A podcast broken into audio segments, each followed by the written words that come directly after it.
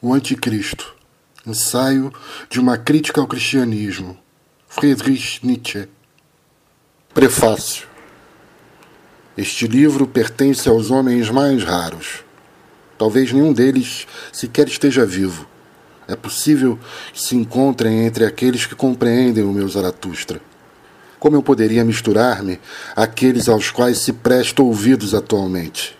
Somente os dias vindouros me pertencem. Alguns homens nascem póstumos. As condições sob as quais sou compreendido, sob as quais sou necessariamente compreendido, conheço-as muito bem. Para suportar minha seriedade, minha paixão, é necessário possuir uma integridade intelectual levada aos limites extremos, estar acostumado a viver no cimo das montanhas e ver a imundície política e o nacionalismo abaixo de si ter se tornado indiferente, nunca perguntar se a verdade será útil ou prejudicial, possuir uma inclinação, nascida da força, para questões que ninguém possui coragem de enfrentar, ousadia para o proibido, predestinação para o labirinto, uma experiência de sete solidões, ouvidos novos para a música nova, olhos novos para o mais distante, uma consciência nova para verdades que até agora permaneceram mudas e um desejo de economia em grande estilo, acumular sua força, seu entusiasmo, autorreverência, amor próprio, absoluta liberdade para consigo. Muito bem. Apenas esses são meus leitores, meus verdadeiros leitores, meus leitores predestinados. Que importância tem o resto? O resto é somente a humanidade. É preciso tornar-se superior à humanidade em poder, em grandeza de alma, em desprezo. Aforismo 1. Olhamo-nos face a face. Somos hiperbóreos. Sabemos muito bem quão remota é nossa morada. Nem por terra, nem por mar encontrarás o caminho aos hiperbóreos. Mesmo Píndaro, em seus dias, sabia tanto sobre nós além do norte, além do gelo, além da morte. Nossa vida, nossa felicidade. Nós descobrimos essa felicidade. Nós conhecemos o caminho. Retiramos essa sabedoria dos milhares de anos no labirinto. Quem mais a descobriu? O homem moderno? Eu não conheço nem a saída nem a entrada. Sou tudo aquilo que não sabe nem sair nem entrar. Assim suspira o homem moderno. Esse é o tipo de modernidade que nos adoeceu. A paz indolente, o compromisso covarde, toda a virtuosa sujidade do moderno sim e não. Essa tolerância e larger de coração que tudo perdoa porque tudo compreende é um siroco para nós. Antes viver no meio do gelo que entre virtudes modernas e outros ventos do sul Fomos bastante corajosos, não poupamos a nós mesmos nem os outros, mas levamos um longo tempo para descobrir aonde direcionar nossa coragem. Tornamos-nos tristes, nos chamaram de fatalistas.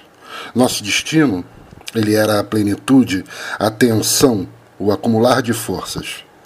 Tínhamos sede de relâmpagos e grandes feitos mantivemos-nos o mais longe possível da felicidade dos fracos, da resignação. Nosso ar era tempestuoso. Nossa própria natureza tornou-se sombria, pois ainda não havíamos encontrado o caminho. A fórmula de nossa felicidade: um sim, um não, uma linha reta, uma meta. Aforismo 2. O que é bom? Tudo que aumenta no homem a sensação de poder, a vontade de poder, o próprio poder. O que é mal? Tudo que se origina da fraqueza. O que é felicidade? A sensação de que o poder aumenta, de que uma resistência foi superada. Não o contentamento, mas mais poder. Não a paz a qualquer custo, mas a guerra. Não a virtude, mas a eficiência. Os fracos e os malogrados devem perecer primeiro princípio de nossa caridade. E realmente deve-se ajudá-los nisso. O que é mais nocivo que qualquer vício? A compaixão posta em prática em nome dos malogrados e dos fracos. O cristianismo. Aforismo 3. O problema que aqui apresento não consiste em rediscutir o lugar humanidade na escala dos seres viventes. O homem é um fim. Mas que tipo de homem deve ser criado? Que tipo deve ser pretendido como sendo o mais valioso, o mais digno de viver, a garantia mais segura do futuro? Este tipo mais valioso já existiu bastantes vezes no passado, mas sempre como um afortunado acidente, como uma exceção nunca como algo deliberadamente desejado. Com muita frequência, esse foi precisamente o tipo mais temido. Até o presente, foi considerado praticamente o terror dos terrores. E devido a esse terror, o tipo contrário foi desejado, cultivado e atingido. O animal doméstico, o animal de rebanho, a doentia besta humana, o cristão. Aforismo 4 pelo que aqui se entende como progresso, a humanidade certamente não representa uma evolução em direção a algo melhor, mais forte ou mais elevado. Este progresso é apenas uma ideia moderna, ou seja, uma ideia falsa. O europeu de hoje, em sua essência, possui muito menos valor que o europeu da Renascença. O processo da evolução não significa necessariamente elevação, melhora, fortalecimento. É bem verdade que ela tem sucesso em casos isolados e individuais em várias partes da Terra e sob as mais variadas culturas. E nesses casos, certamente se manifesta um tipo superior, um tipo que, comparado ao resto da humanidade, parece uma espécie de super-homem. Tais golpes de sorte sempre foram possíveis e talvez sempre serão até mesmo raças inteiras, tribos e nações podem ocasionalmente representar tais ditosos acidentes. Aforismo 5. Não devemos enfeitar nem embelezar o cristianismo. Ele travou uma guerra de morte contra este tipo de homem superior. Anatematizou todos os instintos mais profundos desse tipo. Destilou seus conceitos de mal e de maldade personificada a partir desses instintos um homem forte, como um réprobo, como degradado entre os homens. O cristianismo tomou o partido de tudo que é fraco, baixo e fracassado. Forjou seu ideal a partir da oposição a todos os instintos de preservação da vida saudável. Corrompeu até mesmo as faculdades daquelas naturezas intelectualmente mais vigorosas, ensinando que os valores intelectuais elevados são apenas pecados, descaminhos, tentações o exemplo mais lamentável, o corrompimento de Pascal, o qual acreditava que seu intelecto havia sido destruído pelo pecado original, quando na verdade tinha sido destruído pelo cristianismo. Aforismo 6. Um doloroso e trágico espetáculo surge diante de mim. Retirei a cortina da corrupção do homem. Essa palavra em minha boca é isenta de pelo menos uma suspeita a de que envolve uma acusação moral contra a humanidade. A entendo e desejo enfatizar novamente, livre de qualquer valor moral. Isso é tão verdade que a corrupção de que falo é mais aparente para mim precisamente onde esteve, até agora, a maior parte da aspiração à virtude e à divindade. Como se presume, entendo essa corrupção no sentido de decadência. Meu argumento é que todos os valores nos quais a humanidade apoia seus anseios mais sublimes são valores de decadência. Denomino corrompido um animal, uma espécie, um indivíduo quando perde seus instintos, quando escolhe, quando prefere o que lhe é nocivo, uma história dos sentimentos elevados, dos ideais da humanidade, e é possível que tenha de escrevê-la, praticamente explicaria por que o homem é tão degenerado. A própria vida apresenta-se a mim como um instinto para o crescimento, para a sobrevivência, para a acumulação de forças, para o poder. Sempre que falta vontade de poder, ocorre o desastre. Afirmo que todos os valores mais elevados da humanidade carecem dessa vontade, que os valores de decadência, de niilismo, agora prevalecem sob os mais sagrados nomes. Aforismo 7. Chama-se cristianismo a religião da compaixão.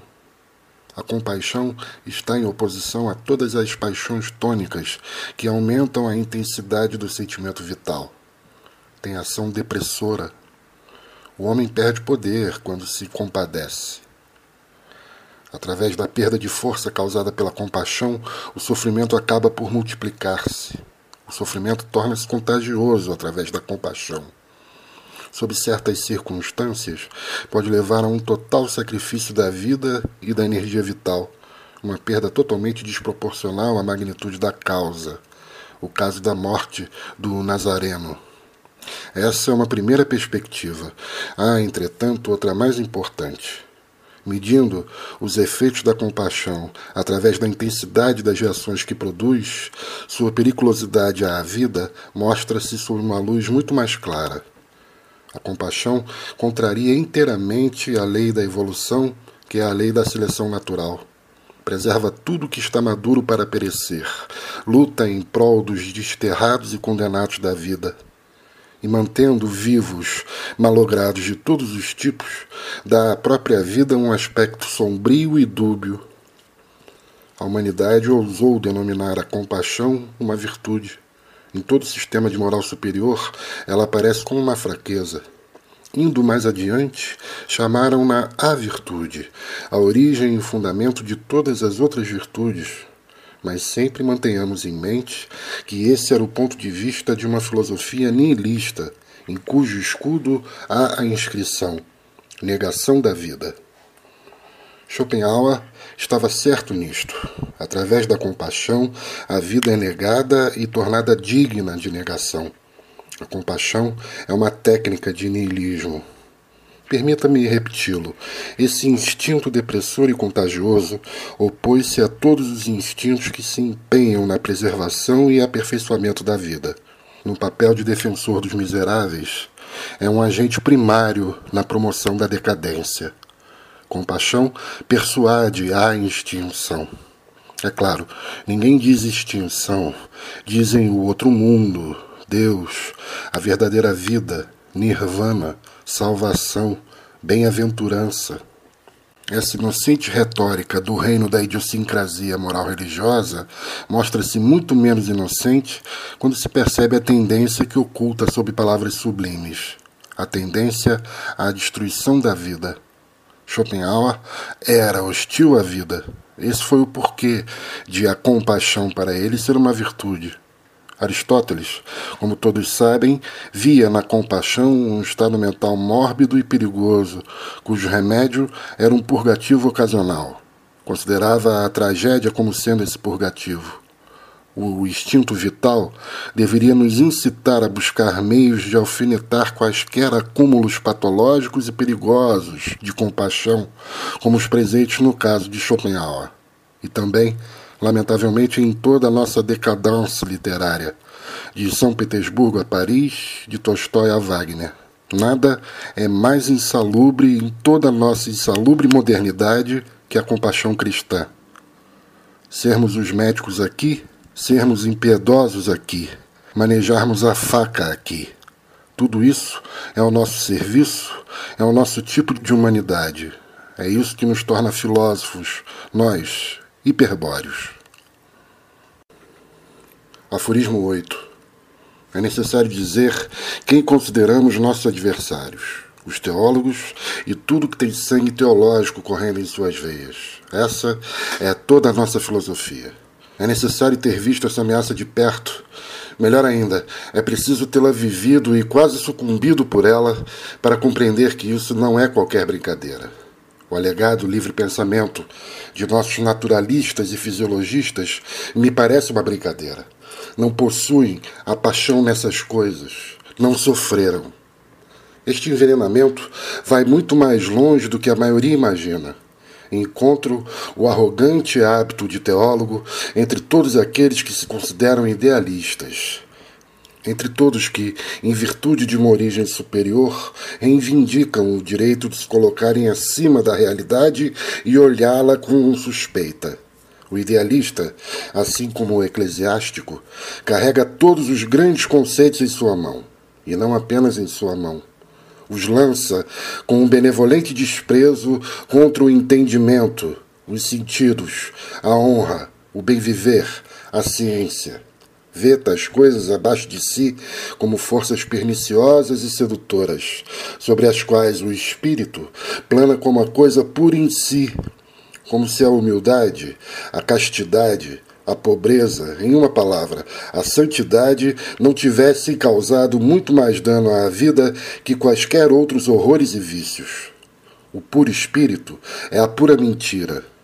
Enquanto o padre, esse negador, caluniador e envenenador da vida por profissão, for aceito como uma variedade de homem superior, não poderá haver resposta à pergunta: que é a verdade? A verdade já foi posta de cabeça para baixo quando o advogado do nada foi confundido com o representante da verdade. Aforismo 9. É contra este instinto teológico que guerreio. Encontro vestígios dele por toda parte. Todo aquele que possui sangue teológico em suas veias é cínico e desonrado em todas as coisas. Ao pátio que se desenvolve dessa condição denomina-se fé em outras palavras, fechar os olhos ante si mesmo de uma vez por todas para evitar o sofrimento causado pela visão de uma falsidade incurável. As pessoas constroem um conceito de moral, de virtude, de santidade a partir dessa falsa perspectiva das coisas. Fundamentam a boa consciência sobre uma visão falseada após terem-na tornado sacrossanta com os nomes Deus, salvação e eternidade, não aceitam mais que qualquer outro tipo de visão possa ter valor. Descubro este instinto teológico em todas as direções. É a mais disseminada e mais subterrânea forma de falsidade que se pode encontrar na Terra. Tudo que um teólogo considera verdadeiro é necessariamente falso. Aqui temos praticamente um critério da verdade. Seu profundo instinto de autopreservação não lhe permite honrar ou sequer mencionar a verdade. Onde quer que a influência dos teólogos seja sentida, há uma transmutação de valores. Os conceitos de verdadeiro e falso são forçados a inverter suas posições. Tudo que é mais prejudicial à vida é nomeado verdadeiro, tudo que a exalta, a intensifica, a afirma, a justifica e a torna triunfante é nomeado falso. Quando teólogos, através da consciência dos príncipes ou dos povos, estendem suas mãos ao poder, não há qualquer dúvida quanto a este aspecto fundamental, que o anseio pelo fim, a vontade nihilista, aspira ao poder. Aforismo 10. Entre os alemães, sou imediatamente compreendido quando digo que o sangue teológico é a ruína da filosofia. O pastor protestante é o avô da filosofia alemã. O protestantismo em si é o peccatum originale. Definição do protestantismo: paralisia hemiplégica do cristianismo e da razão. Precisa-se apenas pronunciar as palavras Escola de Tübingen para compreender o que é, no fundo, a filosofia alemã uma forma muito astuta de teologia. Os suevos são os melhores mentirosos da Alemanha. Mentem com inocência. Qual o porquê de toda a alegria que se estendeu pelo universo erudito da Alemanha, que é formado em três quartos por filhos de pastores e professores, com o aparecimento de Kant? Porque ainda ecoa na convicção alemã que com Kant houve uma mudança para melhor. O instinto teológico dos estudiosos alemães os fez enxergar nitidamente o que tinha se tornado possível novamente. Abria-se um caminho que conduzia de volta ao velho ideal. Os conceitos de mundo verdadeiro e de moral com essência do mundo, os dois erros mais viciosos que já existiram, estavam, uma vez mais, graças a um ceticismo sutil e astucioso, se não demonstráveis, pelo menos irrefutáveis. A razão, o direito da razão, não vai tão longe. A realidade foi relegada a uma aparência. O um mundo absolutamente falso da essência foi transformado na realidade. O sucesso de Kant foi um sucesso meramente teológico. Assim como Lutero ou Leibniz, ele não foi senão um empecilho à já pouco estável integridade alemã. Aforismo 11. Agora, uma palavra contra Kant como moralista. A virtude deve ser nossa invenção, deve surgir de nossa necessidade pessoal em nossa defesa. Em qualquer outro caso, é fonte de perigo. Tudo que não pertence à vida representa uma ameaça a ela. Uma virtude nascida simplesmente do respeito ao conceito de virtude, como Kant a desejava, é perniciosa. A virtude, o dever, o bem em si, a bondade fundamentada na impessoalidade ou na noção de validez universal são todas quimeras, e nelas apenas encontra-se a expressão da decadência, o último colapso vital, o espírito chinês de Königsberg.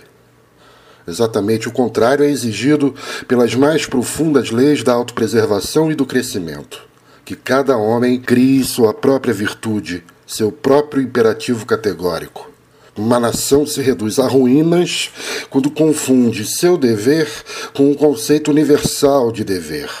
Nada conduz a um desastre mais cabal e pungente que todo dever impessoal, todo sacrifício ao moloque da abstração e imaginar que ninguém pensou no imperativo categórico de Kant como algo perigoso à vida. Somente o instinto teológico tomou-o sob sua proteção. Uma ação suscitada pelo instinto vital prova estar correta pela quantidade de prazer que gera. E ainda assim, esse nihilista, com suas vísceras de dogmatismo cristão, considerava o prazer como uma objeção, o que destrói um homem mais rapidamente que trabalhar, pensar e sentir sem uma necessidade interna, sem um profundo desejo pessoal, sem prazer, como um mero autômato do dever. Essa é tanto uma receita para a decadence quanto para a idiotice. Kant tornou-se um idiota. Este calamitoso fendeiro de teias de aranha foi reputado o filósofo alemão par excellence e continua a sê-lo. Abstenho-me de dizer o que penso dos alemães. Kant não viu na Revolução Francesa a transformação do estado da forma inorgânica para orgânica? Não perguntou a si mesmo se havia algum evento que não poderia ser explicado, exceto através de uma disposição moral no homem? Para que, fundamentada nisso, a tendência da humanidade ao bem pudesse ser explicada de uma vez por todas? Resposta de Kant: Isso é a revolução. O instinto que engana sobre toda e qualquer coisa, o instinto como revolta contra a natureza, a decadência alemã em forma de filosofia. Isso é Kant. Aforismo 12. Ponho à parte uns poucos céticos, os tipos decentes na história da filosofia. O resto não possuem a menor noção de integridade intelectual comportam-se como donzelas, todos esses grandes entusiastas e prodígios. Consideram os belos sentimentos como argumentos, o peito estufado como o sopro de uma inspiração divina, a convicção como um critério da verdade. Ao final, com a alemã inocência, Kant tentou dar um caráter científico a essa forma de corrupção, essa falta de consciência intelectual, chamando-a de razão prática. Deliberadamente inventou uma variedade de razões para usar ocasionalmente, quando fosse desejável, não se preocupar a razão, isto é, quando a moral, quando o sublime comando tu deves fosse ouvido. Lembrando do fato que, entre todos os povos, o filósofo não representa nada mais que o desenvolvimento dos velhos sacerdotes, essa herança sacerdotal, essa fraude contra si mesmo, deixa de ser algo surpreendente. Quando um homem sente que possui uma missão divina, digamos, melhorar, salvar ou libertar a humanidade, quando um homem sente uma faísca divina em seu coração e acredita ser o porta-voz de imperativos supranaturais, quando tal missão o inflama, é simplesmente natural que ele coloque-se acima dos níveis de julgamento meramente racionais sente a si próprio como certificado por essa missão, sente que faz parte de uma ordem superior. O que padres têm a ver com filosofia? Estão muito acima dela, e até agora os padres reinaram. Determinaram o significado dos conceitos de verdadeiro e falso. Aforismo 13. Não subestimemos este fato, que nós mesmos, nós, espíritos livres, já somos a transmutação de todos os valores. uma manifesta declaração de guerra e uma vitória contra todos os velhos conceitos de verdadeiro e falso. As intuições mais valiosas são as mais tardiamente adquiridas. As mais valiosas de todas são aquelas que determinam os métodos. Todos os métodos, todos os princípios do espírito científico de hoje foram alvo, por milhares de anos, do mais profundo desprezo. Caso um homem se interessasse por eles, era excluído da sociedade das pessoas decentes. Passava por inimigo de Deus, por zombador da verdade, por possesso, enquanto o homem da ciência pertencia à Xandala. Tivemos contra nós toda a patética estupidez da humanidade toda a noção que tinham do que a verdade deveria ser, de qual deveria ser a função da verdade. Todo o seu tu deves era arremessado contra nós. Nossos objetivos, nossos métodos, nossa calma, cautela, desconfiança, para eles tudo isso parecia algo absolutamente indecoroso e desprezível. Olhando para trás, alguém até poderia perguntar-se, com alguma razão, se não foi, na verdade, um senso estético que manteve os homens cegos por tanto tempo. O que exigiam da verdade era uma eficiência pitoresca e daquele em busca do conhecimento uma forte impressão sobre seus sentidos. Foi nossa modéstia que por tanto tempo lhes desceu a contragosto. Quão bem o adivinharam esses pavões da divindade Aforismo 14. Nós desaprendemos algo, nos tornamos mais modestos em todos os sentidos. Não derivamos mais o homem do espírito, do desejo de Deus. Rebaixamos o homem a um mero animal. O consideramos o mais forte entre eles, porque é o mais astuto. Um dos resultados disso é sua intelectualidade. Em contrapartida, nós nos precavemos contra este conceito de que o homem é o grande objetivo da evolução orgânica. Em verdade, pode ser qualquer coisa, menos a coroa da criação. Ao lado dele estão muitos outros animais, todos em similares estágios de desenvolvimento. E mesmo quando dizemos isso, estamos exagerando, pois o homem, relativamente falando, é o mais corrompido e doentio de todos os animais, o mais perigosamente desviado de seus instintos. Apesar disso tudo, com certeza continua a ser o mais interessante. No que concerne aos animais inferiores, foi Descartes quem primeiro teve a admirável ousadia de descrevê-los como uma máquina. Toda a nossa fisiologia é um esforço para provar a veracidade dessa doutrina. Entretanto, é ilógico colocar o homem à parte, como fez Descartes. Todo o conhecimento que temos sobre o homem aponta precisamente ao que o consideramos uma máquina.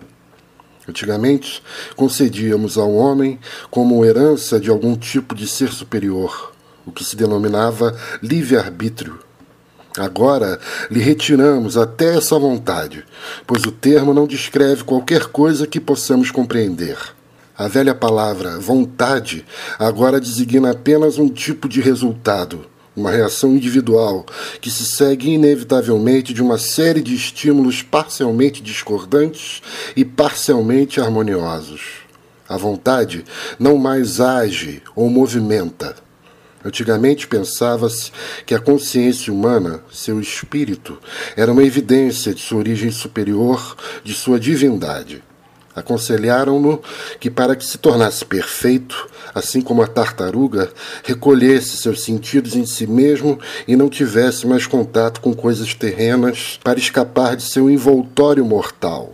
Assim, apenas restaria sua parte importante, o puro espírito. Aqui também pensamos melhor sobre o assunto. Para nós, a consciência ou o espírito aparece como um sintoma de uma relativa imperfeição do organismo, como uma experiência, um tatear, um equívoco, como uma aflição que consome força nervosa desnecessariamente. Nós negamos que qualquer coisa feita conscientemente possa ser feita com perfeição. O puro espírito é uma pura estupidez. Retire o sistema nervoso e os sentidos, o chamado envoltório mortal, e o resto é um erro de cálculo. Isso é tudo. Aforismo 15. No cristianismo, nem a moral, nem a religião têm qualquer ponto de contato com a realidade. São oferecidas causas puramente imaginárias: Deus, alma, eu, espírito, livre-arbítrio, ou mesmo o não livre, e efeitos puramente imaginários: pecado, salvação, graça, punição, remissão dos pecados. Um intercurso entre seres imaginários, Deus, espíritos, almas. Uma história natural imaginária, antropocêntrica, uma negação total do conceito de causas naturais. Uma psicologia imaginária, mal entendidos sobre si, interpretações equivocadas de sentimentos gerais agradáveis ou desagradáveis. Por exemplo, os estados do nervos simpáticos, com a ajuda da linguagem simbólica da idiosincrasia moral religiosa, arrependimento, peso na consciência, tentação do demônio, a presença de Deus, uma teleologia imaginária, o reino de Deus, o juízo final, a vida eterna esse mundo puramente fictício, com muita desvantagem, se distingue do mundo dos sonhos. O último, ao menos, reflete a realidade, enquanto aquele falsifica, desvaloriza e nega a realidade. Após o conceito de natureza ter sido usado como oposto ao conceito de Deus, a palavra natural forçosamente tomou o significado de abominável. Todo esse mundo fictício tem sua origem no ódio contra o natural, a realidade. É evidência de um profundo mal-estar com a efetividade. Isso explica tudo. Quem tem motivos para fugir da realidade? Quem sofre com ela. Mas sofrer com a realidade significa uma existência malograda. A preponderância do sofrimento sobre o prazer é a causa dessa moral e religião fictícias. Mas tal preponderância, no entanto, também fornece a fórmula para a decadência. Aforismo 16. Uma crítica da concepção cristã conduz inevitavelmente à mesma conclusão. Uma nação que ainda acredita em si mesma possui seu próprio Deus. Nele são honradas as condições que a possibilitam sobreviver, suas virtudes, projeta o prazer que possui em si mesma, seu sentimento de poder em um ser ao qual pode agradecer por isso. Quem é rico lhe prodigaliza sua riqueza. Uma nação orgulhosa precisa de um Deus ao qual pode oferecer sacrifícios. A religião, dentro desses limites, é uma forma de gratidão. O homem é grato por existir. Para isso, precisa de um Deus. Tal Deus precisa ser tanto capaz de beneficiar quanto de prejudicar. Deve ser capaz de representar um amigo ou um inimigo. É admirado tanto pelo bem quanto pelo mal que causa castrar esse Deus contra toda a natureza, transformando-o em um Deus somente bondade, seria contrário à inclinação humana. A humanidade necessita igualmente de um Deus mau e de um Deus bom. Não deve agradecer por sua própria existência a mera tolerância e a filantropia. Qual seria o valor de um Deus que desconhecesse o ódio, a vingança, a inveja, o desprezo, a astúcia, a violência, que talvez nem sequer tenha experimentado os arrebatadores ardor da vitória e da destruição. Ninguém entenderia tal Deus. Porque alguém o desejaria? Sem dúvida, quando uma nação está em declínio, quando sente que a crença em seu próprio futuro sua esperança de liberdade estão se esvaindo, quando começa a enxergar a submissão como primeira necessidade e como medida de autopreservação, então precisa também modificar seu Deus. Ele então se torna hipócrita, tímido e recatado. Aconselha a paz na alma, a ausência de ódio, a indulgência, o amor aos amigos e aos inimigos. Torna-se um moralizador por excelência, infiltra-se em toda virtude privada. Transforma-se no Deus de todos os homens, torna-se um cidadão privado, um cosmopolita noutros tempos, representava um povo, a força de um povo, tudo o que em suas almas havia de agressivo e sequioso de poder. Agora é simplesmente o bom Deus. Na verdade, não há outra alternativa para os deuses. Ou são a vontade de poder, no caso de serem os deuses de uma nação, ou a inaptidão para o poder. E neste caso, precisam ser bons. Aforismo 17. Onde quer que, por qualquer forma, a vontade de poder comece a enfraquecer, haverá sempre um declínio fisiológico concomitante, uma decadência. A divindade dessa decadência, despida de suas virtudes e paixões masculinas, é convertida forçosamente em um Deus dos fisiologicamente degradados, dos fracos. Obviamente, eles não se denominam os fracos, denominam-se os bons. Nenhuma explicação é necessária para se entender em quais momentos da história a ficção dualista de um Deus bom e um Deus mau se tornou possível pela primeira vez. O mesmo instinto que leva os inferiores a reduzir seu próprio Deus à bondade em si, também os leva a eliminar todas as qualidades do Deus daqueles que lhes são superiores. Vingam-se, demonizando o Deus de seus dominadores o bom Deus, assim como o diabo, ambos são frutos da decadência. Como podemos ser tão tolerantes com o simplismo dos teólogos cristãos, aceitando sua doutrina de que a evolução do conceito de Deus, a partir do Deus de Israel, o Deus de um povo, ao Deus cristão, a essência de toda bondade, significa um progresso? Mas até Renan o fez. Como se Renan tivesse o direito ao simplismo, o contrário, na realidade, é o que se faz ver quando tudo que é necessário à vida é ascendente. Quando tudo que é forte, corajoso, imperioso e orgulhoso foi amputado do conceito de Deus, quando se degenerou progressivamente até tornar-se uma bengala para os cansados, uma tábua de salvação aos que se afogam, quando vira o Deus dos pobres, o Deus dos pecadores, o Deus dos incapazes para excelência, e o atributo de Salvador ou Redentor continua como atributo mais essencial da divindade. Qual é a significância de tal metamorfose? O que implica tal redução do divino? Sem dúvida, com isso o reino de Deus cresceu. Antigamente tinha somente seu povo, seus escolhidos. Mas desde então saiu perambulando, assim como seu próprio povo, a territórios estrangeiros desistiu de acomodar-se e finalmente passou a sentir-se em casa em qualquer lugar, esse grande cosmopolita, até agora possui a grande maioria ao seu lado e metade da terra. Mas esse Deus da grande maioria, esse democrata entre os deuses, não se tornou um Deus pagão orgulhoso. Pelo contrário, continua um judeu, continua um Deus das esquinas, um Deus de todos os recantos e gretas, de todos os lugares insalubres do mundo. Seu reino na terra, agora, assim como sempre, é um reino do submundo, um reino subterrâneo, um reino gueto. Ele mesmo é tão pálido, tão fraco, tão decadão. Até o mais pálido entre os pálidos é capaz de dominá-lo.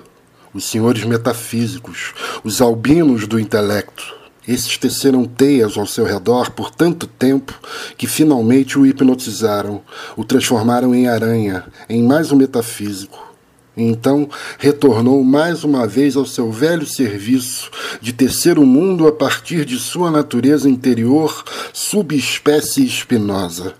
Após isso, se transformou em algo cada vez mais tênue e pálido. Tornou-se o ideal, o puro espírito, o absoluto, a coisa em si, o colapso de um Deus. Ele converte-se na coisa em si. Aforismo 18.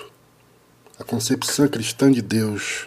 Deus como protetor dos doentes. O Deus que tece teias de aranha. O Deus na forma de espírito. É uma das concepções mais corruptas que jamais apareceram no mundo. Provavelmente representa o nível mais ínfero da declinante evolução do tipo divino. Um Deus que se degenerou em uma contradição da vida, em vez de ser sua própria glória e eterna afirmação. Nele, declara-se guerra à vida, à natureza, à vontade de viver. Deus transforma-se na fórmula para todas as calúnias contra o aqui e agora e para cada mentira sobre além. Nele, o nada é divinizado e a vontade do nada se faz sagrada. Aforismo 19 o fato de as raças fortes do norte da Europa não terem repudiado esse Deus cristão não dá qualquer crédito aos seus dotes religiosos. para não mencionar seus gostos. Deveriam ter sido capazes de sobrepujar tal moribundo e decrépito produto da decadência. Uma maldição paira sobre eles porque não o repeliram. Absorveram em seus instintos a enfermidade, a senilidade e a contradição. E a partir de então não criaram mais nenhum Deus. Dois mil anos se passaram e nenhum único Deus novo em vez disso, ainda existe como que por algum direito intrínseco, como se fosse um ultimátum e um máximo da força criadora de divindades, do Creator Spiritus da humanidade, esse deplorável Deus do monótono teísmo cristão. Essa imagem híbrida da decadência, destilada do nada, da contradição e da imaginação estéril, na qual todos os instintos da decadência, todas as covardias e cansaços da alma encontram sua sanção. Aforismo 20. Em minha condenação do cristianismo, certamente espero não injustiçar uma religião análoga que possui um número ainda maior de seguidores. Aludo ao budismo. Ambas devem ser consideradas religiões nihilistas. São religiões da decadência, mas distinguem-se de um modo bastante notável. Pelo simples fato de poder compará-las, o crítico do cristianismo está em débito com os estudiosos da Índia. O budismo é cem vezes mais realista que o cristianismo. É parte de sua herança de vida ser capaz de encarar problemas de modo objetivo e impassível. É o produto de longos séculos de especulação filosófica. O conceito Deus já havia se estabelecido antes dele surgir. O budismo é a única religião genuinamente positiva que pode ser encontrada na história. Isso se aplica até mesmo à sua epistemologia, que é um fenomenalismo estrito.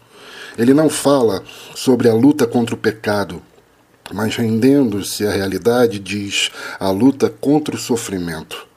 Diferenciando-se nitidamente do cristianismo, coloca a autodecepção que existe nos conceitos morais por detrás de si, isso significa, em minha linguagem, além do bem e do mal.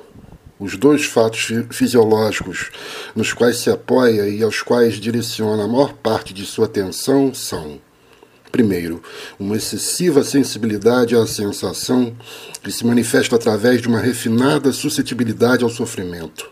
Segundo, uma extraordinária espiritualidade, uma preocupação muito prolongada com os conceitos e com os procedimentos lógicos, sob a influência da qual o instinto de personalidade submete-se à noção de impessoalidade. Ambos esses estados serão familiares a alguns de meus leitores, os objetivistas, por experiência própria, assim como são para mim.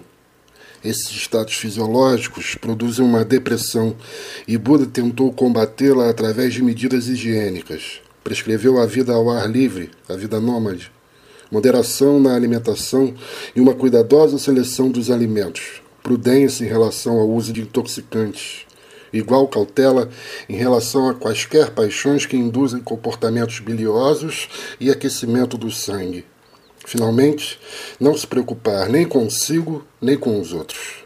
Encoraje ideias que produzam serenidade ou alegria e encontra meios de combater as ideias de outros tipos. Entende o bem, o estado de bondade, como algo que promove a saúde. A oração não está inclusa e nem o ascetismo. Não há um imperativo categórico ou qualquer disciplina, mesmo dentro dos monastérios, dos quais é sempre permitido sair. Todas essas coisas seriam simplesmente meios para aumentar aquela excessiva sensibilidade supramencionada. Pelo mesmo motivo, não advoga qualquer conflito contra os incrédulos. Seus ensinamentos não antagonizam nada senão a vingança, a aversão, o ressentimento. Inimizade nunca põe fim à inimizade, o refrão que move o budismo.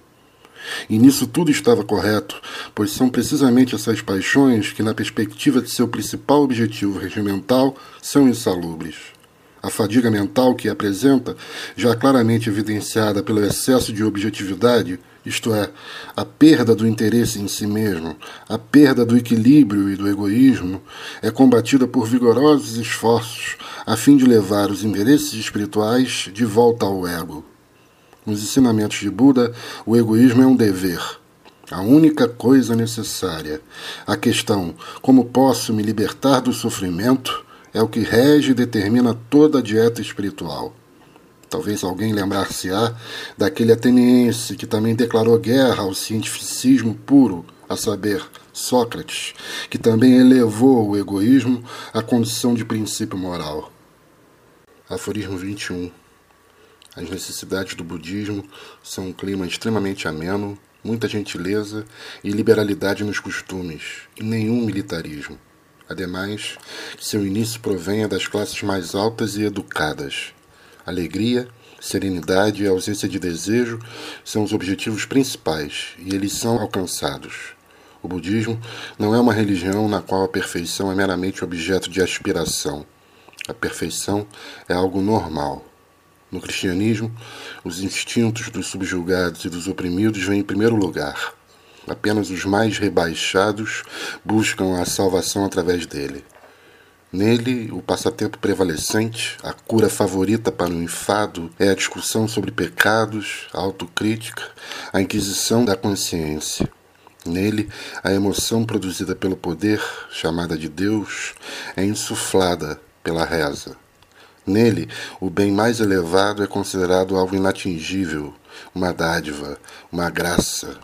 Também falta transparência. O encobrimento e os lugares obscurecidos são cristãos. Nele, o corpo é desprezado e a higiene é acusada de lascívia. A igreja distancia-se até da limpeza. A primeira providência cristã, após a expulsão dos moros, foi fechar os banhos públicos, dos quais havia 270 apenas em Córdoba. Também é cristão uma certa crueldade para consigo e para com os outros. O ódio aos incrédulos, o desejo de perseguir, ideias sombrias e inquietantes ocupam o primeiro plano.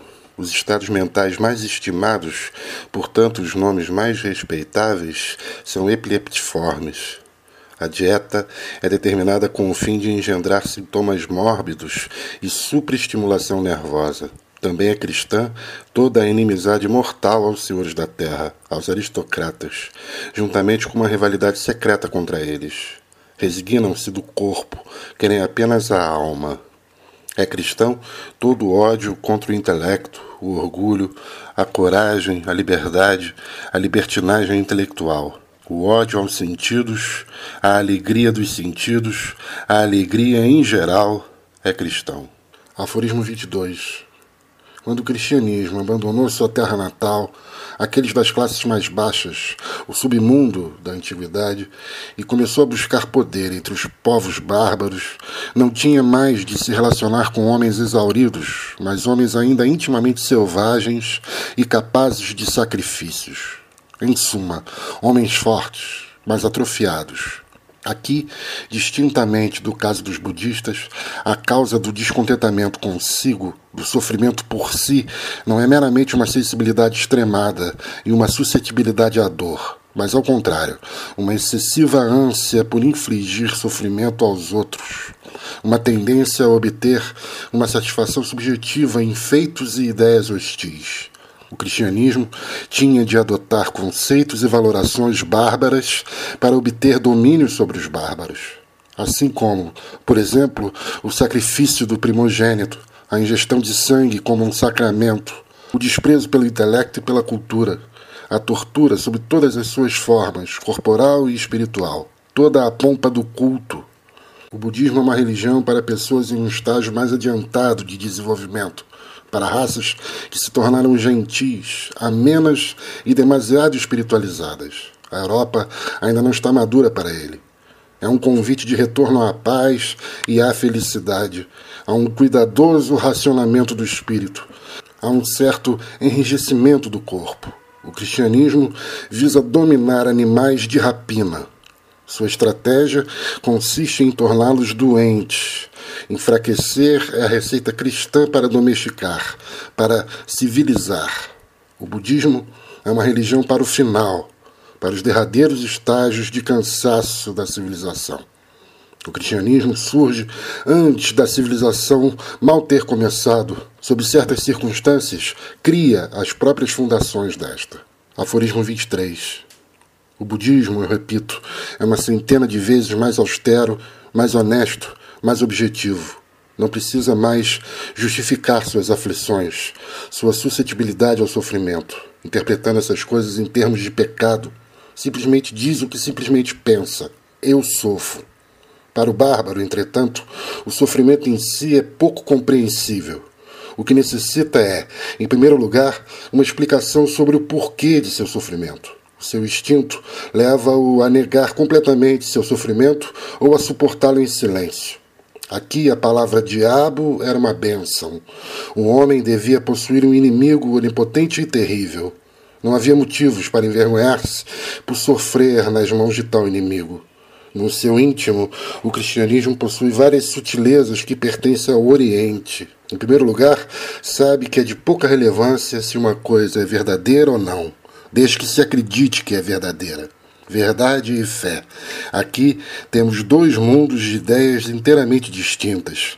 Praticamente dois mundos diametralmente opostos. Os seus caminhos distam milhas um do outro. Entender esse fato a fundo, isso é quase o suficiente no Oriente para fazer de alguém um sábio. Os Brahmanes sabiam disso. Platão sabia disso. Todo estudante de esoterismo sabe disso. Quando, por exemplo, um homem sente qualquer prazer através da ideia de que foi redimido do pecado, não é necessário que seja realmente pecador, mas que simplesmente sinta-se pecador. Mas quando a fé é exaltada acima de tudo, disso segue-se necessariamente o descrédito à razão, ao conhecimento e à investigação meticulosa. O caminho que leva à verdade torna-se proibido. A esperança, em suas formas mais vigorosas, é um estimulante muito mais poderoso à vida que qualquer espécie de felicidade efetiva.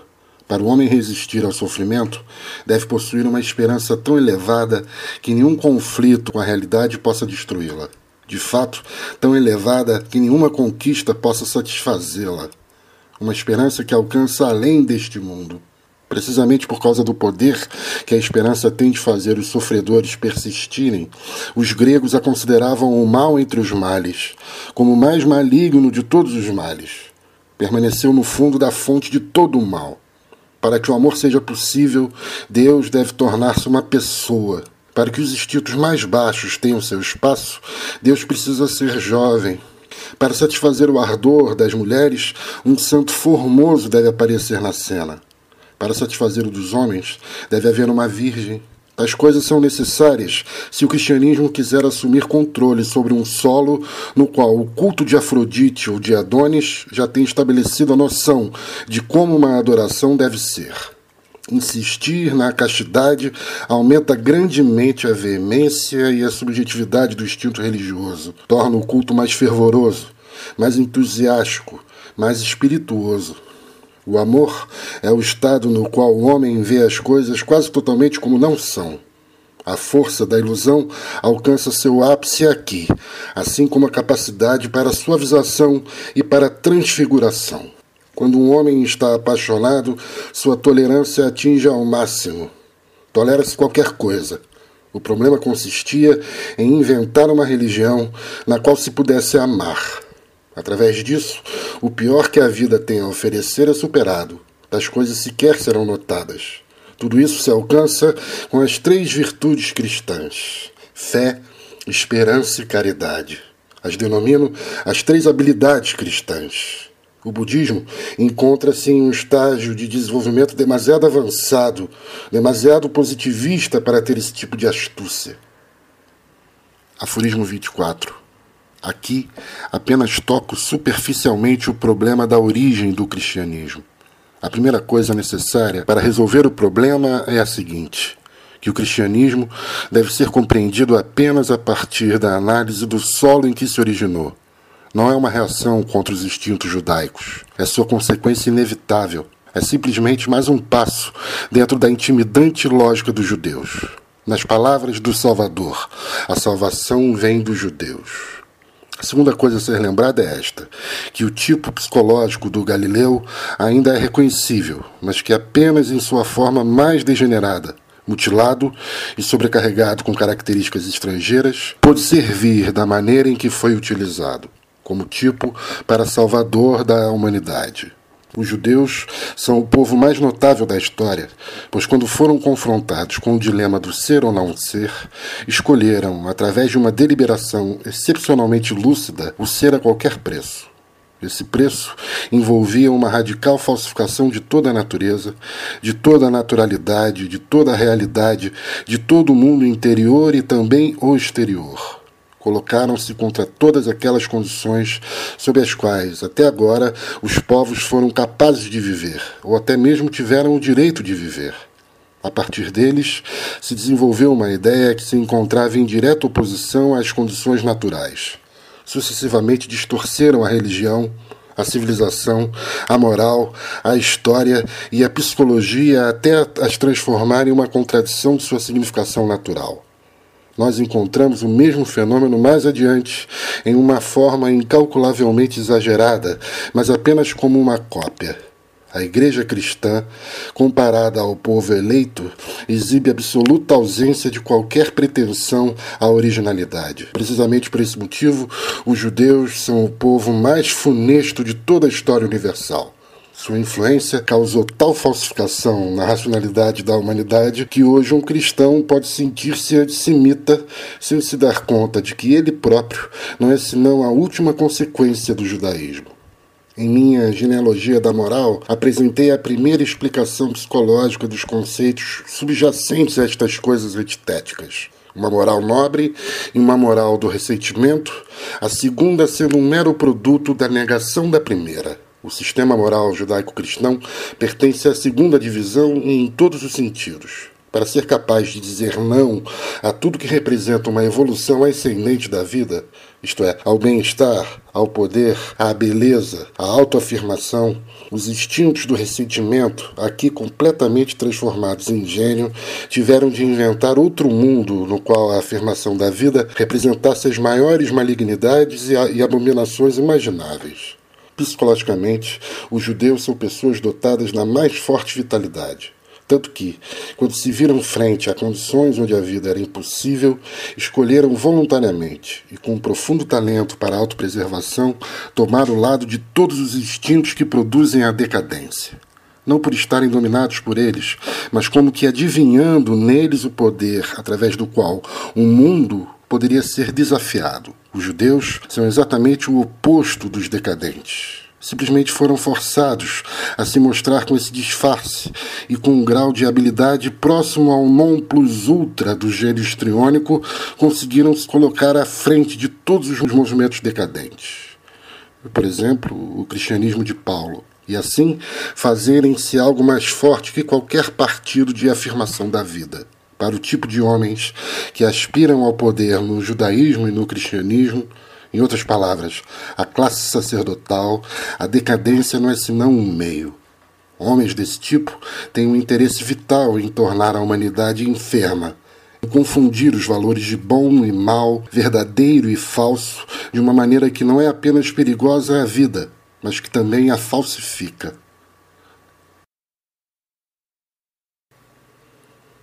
Aforismo 25 a história de Israel é inestimável como uma típica história de uma tentativa de deturpar todos os valores naturais. Exponho três fatos que corroboram isso. Originalmente, e acima de tudo no tempo da monarquia, Israel manteve uma atitude justa em relação às coisas, ou seja, uma atitude natural. O seu Yahvé era a expressão da consciência de seu próprio poder, de sua alegria consigo mesmo, da esperança que tinha em si. Através dele, os judeus buscavam a vitória e a salvação. Através dele, esperavam que a natureza lhes desse tudo o que fosse necessário para sua existência. Acima de tudo, chuva. Yahvé é o Deus de Israel e, consequentemente, o Deus da justiça. Essa é a lógica de toda raça que possui poder em suas mãos e que o utiliza com a consciência tranquila. Na cerimônia religiosa dos judeus, ambos aspectos dessa autoafirmação ficam manifestos. A nação é grata pelo grande destino que a possibilitou obter domínio. É grata pela benéfica regularidade na mudança das estações e por toda a forma que favorece seus rebanhos e colheitas. Essa visão das coisas permaneceu ideal por um longo período, mesmo após ter sido despojada de validade tragicamente. Dentro a anarquia, fora os assírios. Mas o povo ainda conservou, como uma projeção de sua mais alta aspiração, a visão de um rei, que era ao mesmo tempo um galante guerreiro e um decoroso juiz. Foi conservada, sobretudo, por aquele profeta típico, ou seja, crítico e satírico do momento, Isaías. Mas toda a esperança foi vã. O velho Deus não podia mais fazer o que fizera noutros tempos. Deveria ter sido abandonado. Mas o que ocorreu de fato? Simplesmente isto. Sua concepção foi mudada. Sua concepção foi desnaturalizada.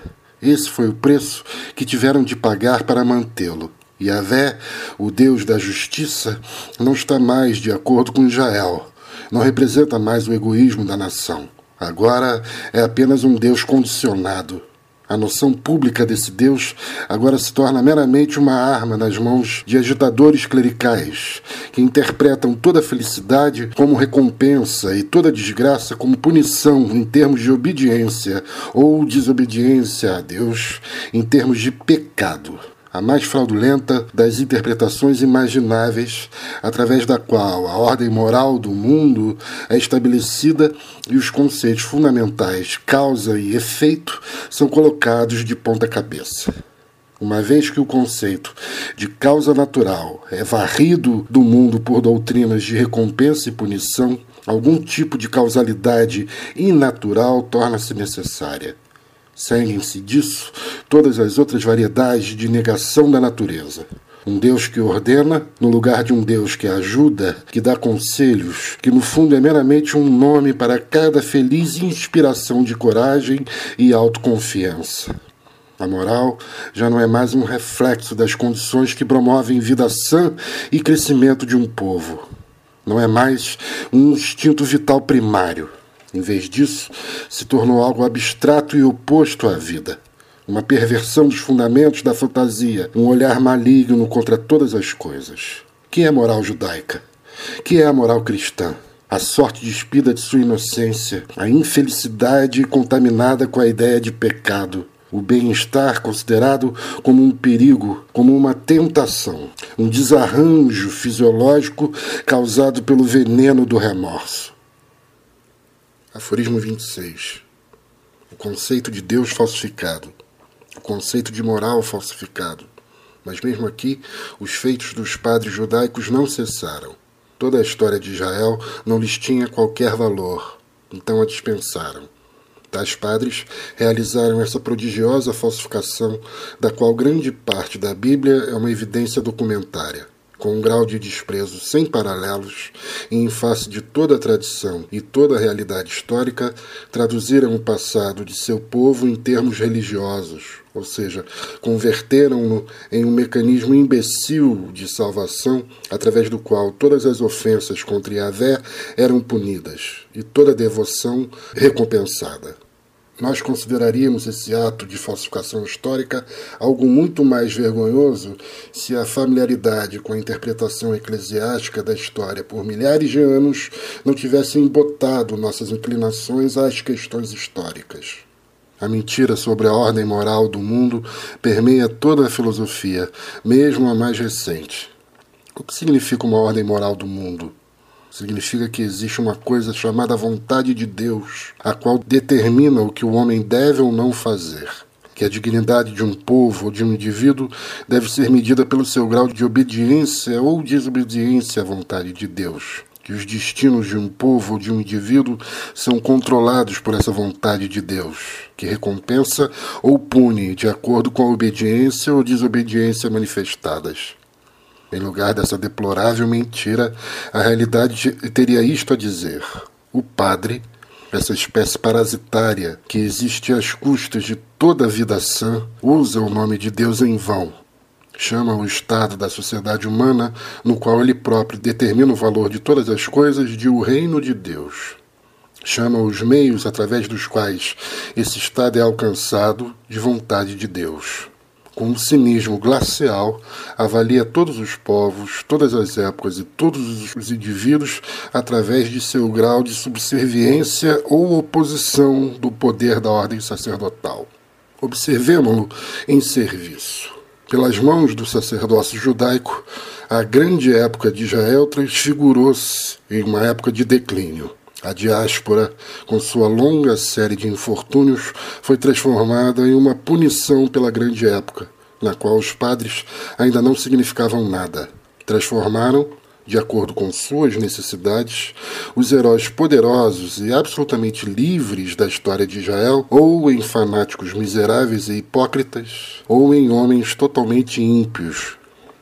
Reduziram todos os grandes acontecimentos à estúpida fórmula obedientes ou desobedientes a Deus.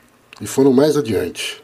A vontade de Deus, em outras palavras, as condições necessárias para a preservação do poder dos padres, tinha de ser determinada e, para tal fim, necessitavam de uma revelação dizendo de modo mais claro, uma enorme fraude literária teve de ser perpetrada, sagradas escrituras tiveram de ser forjadas, e então, com grandiosa pompa hierática e dias de penitência e muita lamentação pelos longos dias de pecado, agora terminados, foram devidamente publicadas a vontade de Deus, ao que parece, há muito já havia sido estabelecida. O problema foi que a humanidade negligenciou as Sagradas Escrituras.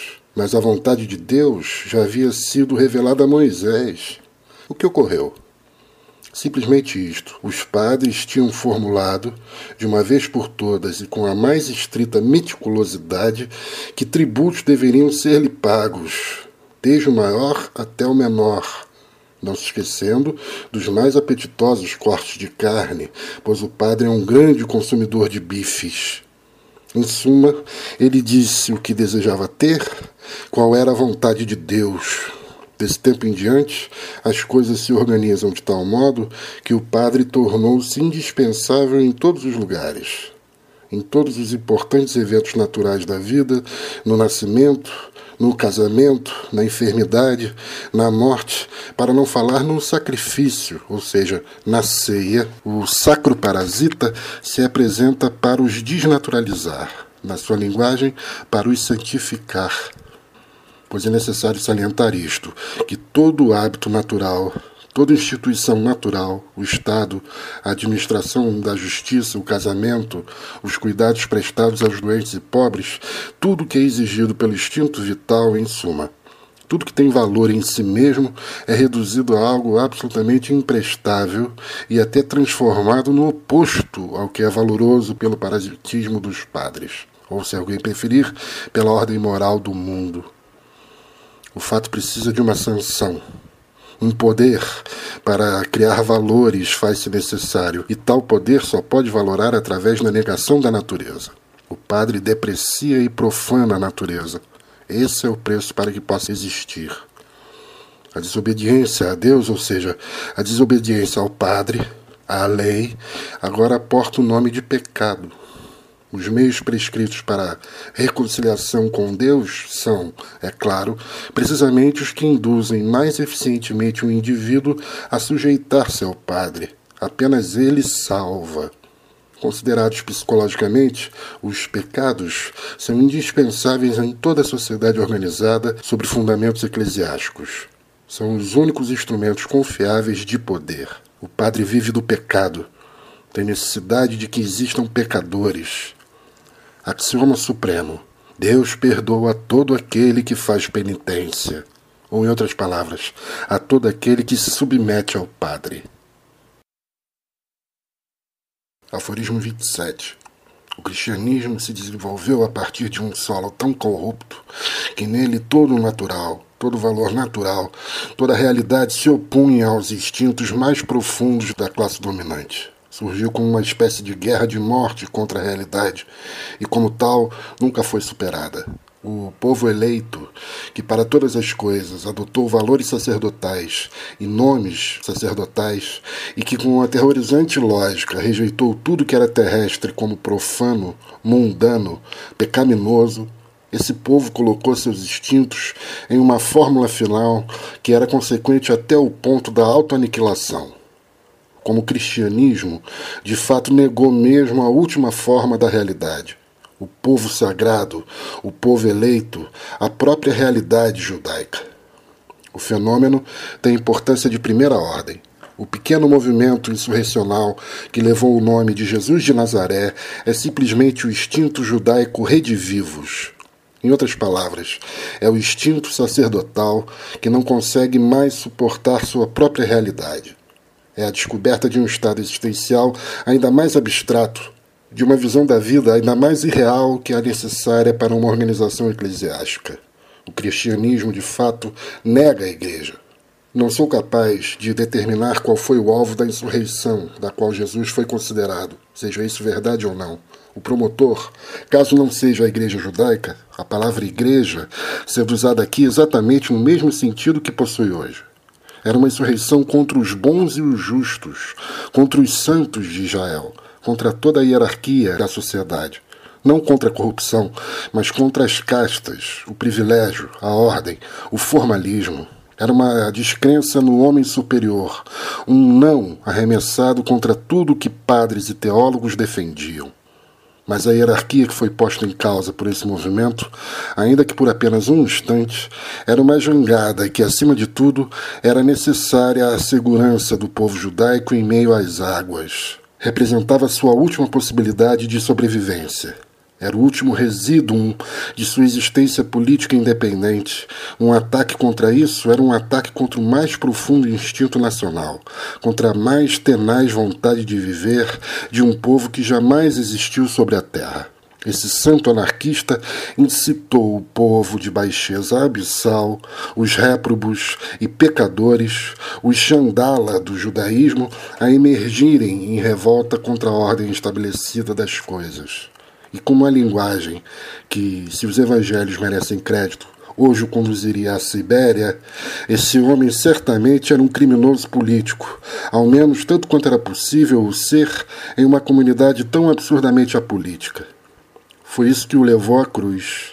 A prova consiste na inscrição colocada sobre ela: morreu pelos seus pecados. Não há qualquer razão para se acreditar. Não importa quanto isso seja afirmado, que tenha morrido pelo pecado dos outros. Aforismo 28. Se ele próprio era consciente dessa contradição, ou se de fato essa era a única da qual tinha conhecimento, essa é uma questão totalmente distinta. Aqui, pela primeira vez, toca o problema da psicologia do Salvador para começar, confesso que muitos poucos livros, para mim, são mais difíceis de ler que os evangelhos. Minhas dificuldades são bastante diferentes daquelas que possibilitaram a curiosidade letrada da mente alemã perpetrar um de seus triunfos mais inesquecíveis. Faz um longo tempo desde que eu, como qualquer outro jovem erudito, desfrutava da incomparável obra de Strauss, com toda a sapiente laboriosidade de um meticuloso filólogo. Naquele tempo, possuía 20 anos. Agora sou sério demais para esse tipo de coisa. Que me importam as contradições da tradição? Como alguém pode chamar lendas de santos de tradição? As histórias de santos são a mais dúbia variedade de literatura existente. Examiná-las à luz do método científico, na ausência total de documentos corroborativos, a mim parece condenar toda a investigação desde suas origens. Isso seria simplesmente uma divagação erudita. Aforismo 29. O que me importa é o tipo psicológico do Salvador. Esse tipo talvez seja descrito nos evangelhos, apesar de que em uma forma mutilada e saturada de caracteres estrangeiros, isto é, a despeito dos evangelhos. Assim como a figura de Francisco de Assis se apresenta em suas lendas a despeito de suas lendas. A questão não é a veracidade das evidências sobre seus feitos, seus ditos ou sobre como foi sua morte. A questão é se seu tipo ainda pode ser compreendido, se foi conservado. Todas as tentativas de que tem conhecimento de se ler a história da alma nos evangelhos revelam para mim apenas uma lamentável leviandade psicológica. O Sr. Renan, esse arrivista em assuntos psicológicos, contribuiu às duas noções mais inadequadas concernentes à explicação do tipo de Jesus: a noção de gênio e a de herói. Mas se existe alguma coisa essencialmente anti-evangélica, certamente é a noção de herói. O que os evangelhos tornam instintivo é precisamente o oposto de todo o esforço heróico, de todo o gosto pelo conflito. A incapacidade de resistência converte-se aqui em algo moral. Não resistas ao mal a mais profunda sentença dos evangelhos, talvez a verdadeira chave para eles, a saber, na bem-aventurança da paz, da bondade, na incapacidade para a inimizade. Qual o significado da boa nova? Que a verdadeira vida, a vida eterna, foi encontrada, não foi meramente prometida, está aqui, está em você. É a vida livre que se encontra no amor livre de todos os retraimentos e exclusões, livre de todas as distâncias, Todos são filhos de Deus. Jesus não reivindica nada apenas para si. Como filhos de Deus, todos os homens são iguais. Imagine fazer de Jesus um herói. E que tremenda incompreensão escorre da palavra gênio. Toda a nossa concepção do espiritual, toda a concepção de nossa civilização não possui qualquer sentido no mundo em que Jesus viveu. Falando com o rigor de um fisiologista, uma palavra bastante diferente deveria ser usada aqui. Todos sabemos que há uma sensibilidade mórbida dos nervos táteis que faz com que os sofredores evitem todo o tocar, se retraiam ante a necessidade de agarrar um objeto sólido. Infere-se disso que, em última instância, tal habitatus fisiológico transforma-se em um ódio instintivo contra toda a realidade, em uma fuga ao intangível, ao incompreensível, uma repugnância por toda a fórmula, por todas as noções de tempo e espaço, por todo o estabelecido, costumes, instituições, igreja. A sensação de estar em casa, em um mundo sem contato com a realidade, um mundo exclusivamente interior, um mundo verdadeiro, um mundo eterno. O reino de Deus está dentro de vós. Aforismo 30. O ódio instintivo contra a realidade a consequência de uma extremada suscetibilidade à dor e irritação, tão intensa que meramente ser tocado torna-se insuportável, pois cada sensação manifesta-se muito profundamente. A exclusão instintiva de toda aversão, toda hostilidade, todas as fronteiras e distâncias no sentimento a consequência de uma extremada suscetibilidade à dor e irritação tão grande que sente toda a resistência, toda a compulsão à resistência como uma angústia insuportável. Em outros termos, como nocivo, como proibido pelo instinto de autopreservação.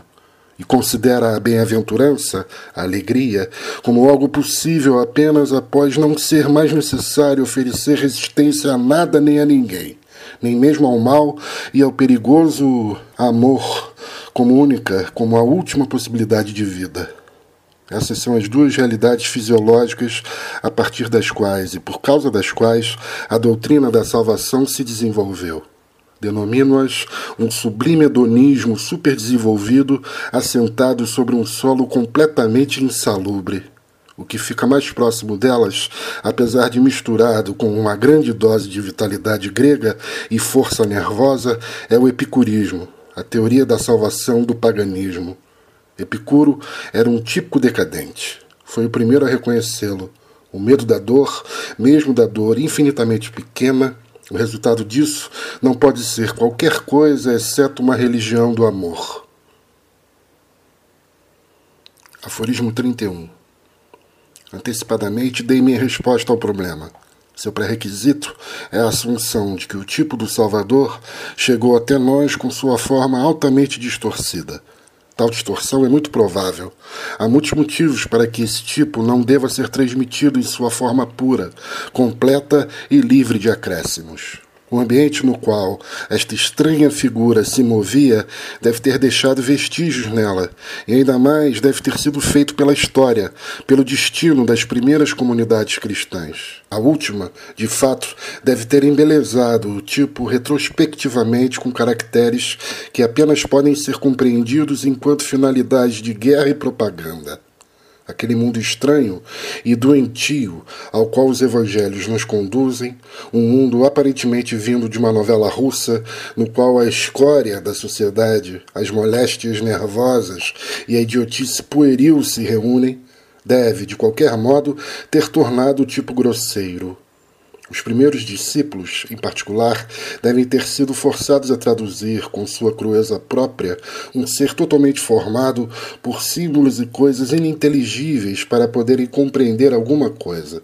Na visão deles, o tipo apenas existiu após ter sido reformado em moldes mais familiares. O profeta, o Messias, o futuro juiz, o professor de moral, o milagreiro, João Batista, todas simplesmente chances de desfigurá-lo. Finalmente, não subestimemos o próprio de todas as grandes venerações, especialmente as sectárias. Tendem a apagar dos objetos venerados todas as características originais e idiosincrasias, não raro, dolorosamente estranhas. Nem mesmo os vê. Deve-se lamentar muito que nenhum Dostoiévski tenha vivido nas vizinhanças dos mais interessantes dos decadãos ou seja, alguém que teria sentido o comovente encanto de tal mistura do sublime, do mórbido e do infantil. Em última análise, o tipo, enquanto tipo da decadência, talvez possa realmente ter sido peculiarmente complexo e contraditório. Não se deve excluir essa possibilidade. Contudo, as probabilidades parecem estar em seu desfavor, pois neste caso a tradição teria sido particularmente precisa e objetiva enquanto temos razões para admitir o contrário. Entretanto, existe uma contradição entre o pacífico pregador das montanhas, dos lagos e dos campos, que parece como um novo Buda em um solo muito pouco indiano, e o fanático agressivo, o inimigo mortal dos teólogos e dos eclesiásticos, que é glorificado pela malícia de Renan como le grand maître en ironie. Pessoalmente, não tenho qualquer dúvida de que a maior parte desse veneno e não menos de esprit, haja penetrado no tipo do mestre apenas como um resultado da agitada natureza da propaganda cristã. Todos conhecemos a inescrupulosidade dos sectários quando decidem fazer de seu líder uma apologia para si mesmos. Quando os primeiros cristãos precisaram de um teólogo hábil, contencioso, pugnaz e maliciosamente sutil para enfrentar outros teólogos, criaram um Deus para satisfazer tal necessidade. Exatamente como também, sem hesitação, colocaram em sua boca certas ideias que eram necessárias a eles, mas totalmente divergentes dos evangelhos a volta de Cristo, o juízo final, todos os tipos de expectativas e promessas temporais. Aforismo 32. Repito que me oponho a todos os esforços para introduzir o fanatismo na figura do Salvador. A própria palavra impérieux, usada por Renan, sozinha é suficiente para anular o tipo. A Boa Nova nos diz simplesmente que não existem mais contradições. O reino de Deus pertence às crianças. A fé anunciada aqui não é mais conquistada por lutas. Está ao alcance das mãos, existiu desde o princípio. É um tipo de infantilidade que se refugiou no espiritual. Tal puberdade retardada e incompleta dos organismos é familiar aos fisiologistas como sintoma da degeneração. A fé desse tipo não é furiosa, não denuncia, não se defende não impunha espada, não entende como poderia um dia colocar homem contra homem. Não se manifesta através de milagres, recompensas, promessas ou escrituras. É do princípio ao fim seu próprio milagre, sua própria recompensa, sua própria promessa, seu próprio reino de Deus. Essa fé não se formula, simplesmente vive e assim guarda-se contra fórmulas, com certeza, a casualidade do ambiente, da formação educacional, dá proeminência aos conceitos de certa espécie. No cristianismo primitivo, encontramos apenas noções de caráter judaico-semítico. A de comer e beber em comunhão pertence a esta categoria. Uma ideia que, como tudo que é judaico, foi severamente fustigada pela Igreja. Cuidemos-nos para não ver nisso tudo mais que uma linguagem simbólica, uma semântica, uma oportunidade para falar em parábolas. A teoria de que nenhuma palavra deve ser tomada ao pé da letra era um pressuposto para que este anti-realista pudesse discursar. Colocado entre hindus, teria usado os conceitos de Shanya, e entre chineses, os de Lao Tse. Em ambos os casos, isso não faria qualquer diferença a ele. Tomando uma pequena liberdade no uso das palavras, alguém poderia de fato chamar Jesus de espírito livre. Não lhe importa o que está estabelecido. A palavra mata. Tudo aquilo que é estabelecido mata. A noção de vida, como uma experiência, como apenas ele a concebe, a seu ver, encontra-se em oposição a todo tipo de palavra, fórmula, lei, crença e dogma. Fala apenas de coisas interiores, vida ou verdade ou luz são suas palavras para o mundo interior. A seu ver, todo o resto, toda a realidade, toda a natureza, mesmo a linguagem, tem valor apenas como um sinal, uma alegoria. Aqui é de suprema importância não se deixar conduzir ao erro pelas tentações existentes nos preconceitos cristãos, ou melhor, eclesiásticos. Este simbolismo, par excellence, encontra-se alheio a toda religião, todas as noções de adoração, toda história, toda ciência natural, toda experiência mundana, todo conhecimento, toda política, toda psicologia, todos os livros, toda a arte. Sua sabedoria é precisamente a ignorância pura em relação a todas essas coisas. Nunca ouviu falar de cultura, não a combate, nem mesmo a nega. O mesmo pode ser dito do Estado, de toda a ordem social burguesa, do trabalho, da guerra. Não tem motivos para negar o mundo, nem sequer tem conhecimento do conceito eclesiástico de mundo. Precisamente a negação lhe era impossível. De modo idêntico, carece de capacidade argumentativa. Não acredita que um artigo de fé, que uma verdade, possa ser estabelecida através de provas. Suas provas são iluminações interiores, sensações subjetivas de felicidade e autoafirmação, simples provas de força. Tal doutrina não pode contradizer. Não sabe que outras doutrinas existem ou podem existir. É inteiramente incapaz de imaginar um juízo oposto e, se porventura o encontra, lamenta por tal cegueira com uma sincera compaixão, pois somente ela vê a luz. No entanto, não fará quaisquer objeções. Aforismo 33. Em toda a psicologia dos evangelhos, os conceitos de culpa e punição estão ausentes, e o mesmo vale para o de recompensa. O pecado, que significa tudo aquilo que distancia o homem de Deus, é abolido. Essa é precisamente a boa nova. A felicidade eterna não está meramente prometida, nem vinculada a condições. É concebida como a única realidade. Todo o restante não são mais que sinais úteis para falar dela. Os resultados de tal ponto de vista projetam-se em um novo estilo de vida, um estilo de vida especialmente evangélico. Não é a fé que o distingue do cristão. A distinção se estabelece através da maneira de agir. Ele age diferentemente não oferece resistência, nem em palavras, nem em seu coração, àqueles que lhe são opositores. Não vê diferença entre estrangeiros e conterrâneos, judeus e pagãos. Próximo, é claro, significa correligionário, judeu. Não se irrita com ninguém, não despreza ninguém. Não apela às cortes de justiça, nem se submete às suas decisões. Não prestar juramento Nunca, quaisquer que sejam as circunstâncias, se divorcia de sua esposa, mesmo que possua provas de sua infidelidade. No fundo, tudo isso é um princípio. Tudo surge de um instinto. A vida do Salvador foi simplesmente professorar essa prática, e também em sua morte. Não precisava mais de qualquer fórmula ou ritual em suas relações com Deus, nem sequer da oração rejeitou toda a doutrina judaica do arrependimento e recompensa. Sabia que apenas através da vivência de um estilo de vida alguém poderia se sentir divino, bem-aventurado, evangélico, filho de Deus. Não é o arrependimento, não são a oração e o perdão o caminho para Deus. Apenas o modo de viver evangélico conduz a Deus, isso é, justamente o próprio Deus. O que os evangelhos aboliram foi o judaísmo presente nas ideias de pecado, remissão dos pecados, salvação através da fé. Toda a dogmática eclesiástica dos judeus foi negada pela Boa Nova. O profundo instinto que leva o cristão a viver de modo que se sinta no céu e imortal Apesar das muitas razões para sentir que não está no céu, essa é a única realidade psicológica na salvação.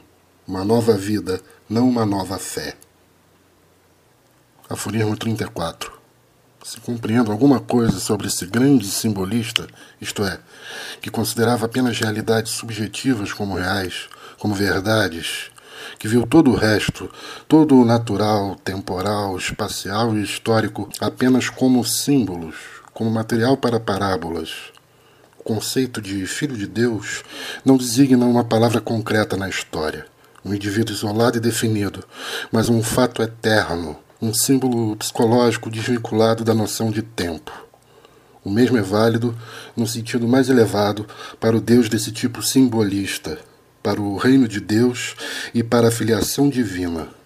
Nada poderia ser mais acristão que as cruas noções eclesiásticas de um Deus como pessoa, de um reino de Deus vindouro, de um reino dos céus no além e de um Filho de Deus como a segunda pessoa da Trindade. Isso tudo, perdoem-me a expressão, é como soco no olho e que olho do Evangelho um desrespeito aos símbolos elevado a um cinismo histórico mundial. Todavia, é suficientemente óbvio o significado dos símbolos. Pai e filho, não para todos, é claro. A palavra filho expressa a entrada em um sentimento de transformação de todas as coisas, beatitude. Pai expressa esse próprio sentimento, a sensação da eternidade e perfeição. Envergonho-me de lembrar o que a igreja fez com esse simbolismo. Ela não colocou uma história de anfitrião no limiar da fé cristã e um dogma da Imaculada Conceição ainda por cima. Com isso, conseguiu apenas macular a concepção. O reino dos céus é um estado de espírito, não algo que virá além do mundo após a morte. Toda a ideia de morte natural está ausente nos evangelhos. A morte não é uma ponte, não é uma passagem. Está ausente porque pertence a um mundo bastante diferente, um mundo apenas aparente, apenas útil enquanto símbolo. A hora da morte não é uma ideia cristã. Horas, tempo, a vida física e suas crises são inexistentes para o mestre da Boa Nova.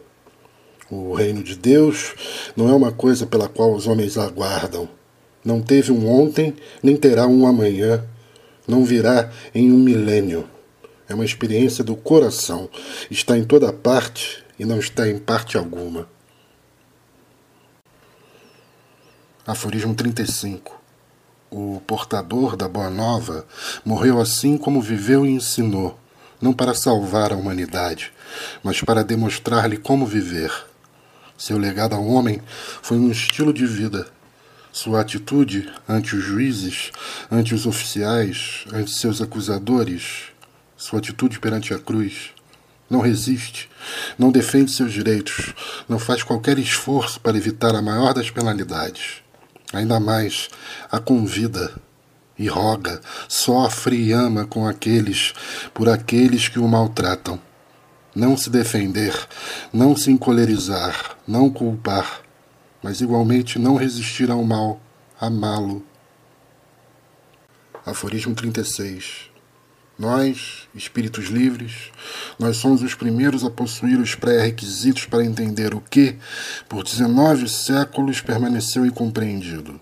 Temos aquele instinto em paixão pela integridade que declara uma guerra muito mais ferrenha contra a sagrada mentira que contra todas as outras mentiras.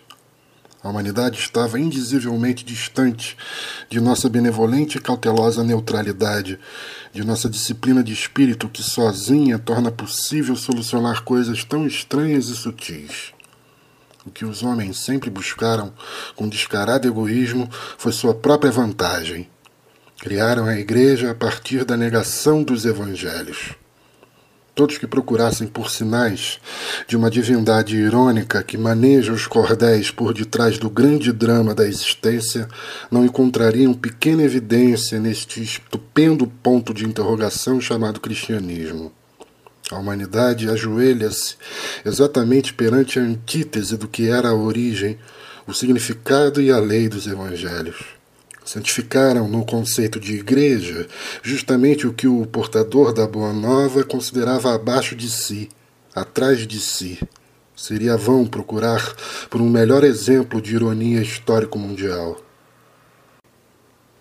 Aforismo 37. Nossa época orgulha-se de seu senso histórico. Como então se permitiu acreditar que a grosseira fábula do fazedor de milagres e salvador constitui as origens do cristianismo e que tudo nele de espiritual e simbólico surgiu apenas posteriormente? Muito pelo contrário, toda a história do cristianismo, da morte na cruz em diante, é a história de uma incompreensão progressivamente grosseira de um simbolismo original.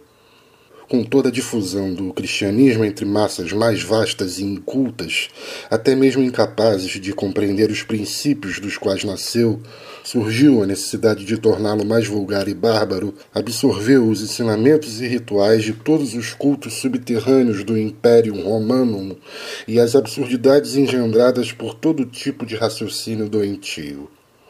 Era o destino do cristianismo que sua fé se tornasse tão doentia, baixa e vulgar, quanto as necessidades doentias, baixas e vulgares que tinha de administrar. O barbarismo mórbido finalmente ascende ao poder com a Igreja. A Igreja, esta encarnação da hostilidade mortal contra toda honestidade, toda grandeza de alma, toda disciplina do espírito, toda humanidade espontânea e bondosa valores cristãos, valores nobres.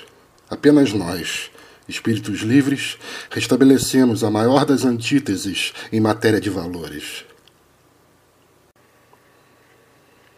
Aforismo 38 Não posso, neste momento, evitar um suspiro. Há dias em que sou visitado por um sentimento mais negro que a mais negra melancolia o desprezo pelos homens. Que não haja qualquer dúvida sobre o que desprezo, sobre quem desprezo. É o homem de hoje, do qual desgraçadamente sou contemporâneo. O homem de hoje, seu hálito podre me asfixia. Em relação ao passado, como todos os estudiosos, tenho muita tolerância, ou seja, um generoso autocontrole. Com uma melancólica precaução, atravesso milênios inteiros de mundo manicômio, chame isso de cristianismo, fé cristã ou igreja cristã, como desejarem. Tomo cuidado de não responsabilizar a humanidade por sua demência. Mas um sentimento irrefreável irrompe no momento em que entram nos tempos modernos, nos nossos tempos. Nossa época é mais esclarecida. O que era antigamente apenas doentio agora se tornou indecente. Há uma indecência ser cristão hoje em dia. E aqui começa a minha repugnância. Olho à minha volta, não resta sequer uma palavra do que outrora se chamava verdade. Já não suportamos mais que um padre pronuncie tal palavra. Mesmo um homem, com as mais modestas pretensões à integridade, precisa saber que um teólogo, um padre, um papa de hoje não apenas se engana quando fala, mas na verdade mente já não se isenta de sua culpa através da inocência ou da ignorância. O Padre sabe, como todos sabem, que não há qualquer Deus, nem pecado, nem Salvador, que o livre-arbítrio e a ordem moral do mundo são mentiras. A reflexão séria, a profunda autossuperação espiritual impedem que quaisquer homens finjam não saber disso. Todas as ideias da Igreja agora estão reconhecidas pelo que são. As piores falsificações existentes, inventadas para depreciar a natureza e todos os valores naturais. O padre é visto como realmente é, como a mais perigosa forma de parasita, como a peçonhenta aranha da criação. Nós sabemos, nossa consciência agora sabe exatamente qual era o verdadeiro valor de todas essas sinistras invenções do padre e da igreja e para que fim serviram, com sua desvalorização da humanidade ao nível da autopoluição, cujo aspecto inspira náusea. Os conceitos de outro mundo, de juízo final, de imortalidade da alma, da própria alma, não passam de instrumentos de tortura sistemas de crueldade através dos quais o padre torna-se mestre e mantém-se mestre. Todos sabem disso, mas mesmo assim nada mudou. Para onde foi nosso último resquício de decência, de alto respeito, se nossos homens de Estado, no geral uma classe de homens não convencionais e profundamente anticristãos em seus atos, agora se denominam cristãos e vão à mesa de comunhão. Um príncipe à frente de seus regimentos, magnificente enquanto expressão do egoísmo e arrogância de seu povo, e mesmo assim declarando sem qualquer vergonha que é um cristão. Quem então o cristianismo nega? O que eles chamam o mundo? Ser soldado, ser juiz, ser patriota, defender-se a si mesmo, zelar pela sua honra, desejar sua própria vantagem, ser orgulhoso. Toda prática trivial, todo instinto, toda valoração convertida em ato agora é anticristã. Que monstro de falsidade o homem moderno precisa ser para se denominar um cristão sem envergonhar-se? Aforismo 39 farei uma pequena regressão para explicar a autêntica história do cristianismo. A própria palavra cristianismo é um mal entendido. No fundo, só existiu um cristão e ele morreu na cruz. O Evangelho morreu na cruz. O que, desse momento em diante, chamou-se de Evangelho era exatamente o oposto do que ele viveu. Mais novas. Um desangelium. É um erro elevado à estupidez ver na fé, e particularmente na fé, na salvação, através de Cristo, o sinal distintivo do cristão. Apenas a prática cristã, a vida vivida por aquele que morreu na cruz, é cristã. Hoje, tal vida ainda é possível e para certos homens até necessária. O cristianismo primitivo, genuíno, continuará sendo possível em quaisquer épocas. Não fé, mas atos acima de tudo, um evitar atos, um modo diferente de ser. Os estados de consciência, uma fé qualquer, por exemplo, a aceitação de alguma coisa como verdade. Como todo psicólogo sabe, o valor dessas coisas é perfeitamente indiferente e de quinta ordem se comparado ao dos instintos. Estritamente falando, todo conceito de causalidade intelectual é falso Reduzir o ato ser cristão, o estado de cristianismo, a uma aceitação da verdade, a um mero fenômeno de consciência, equivale a formular uma negação do cristianismo. De fato, não existem cristãos. O cristão é aquele que por dois mil anos passou-se por cristão. É simplesmente uma autoilusão psicológica.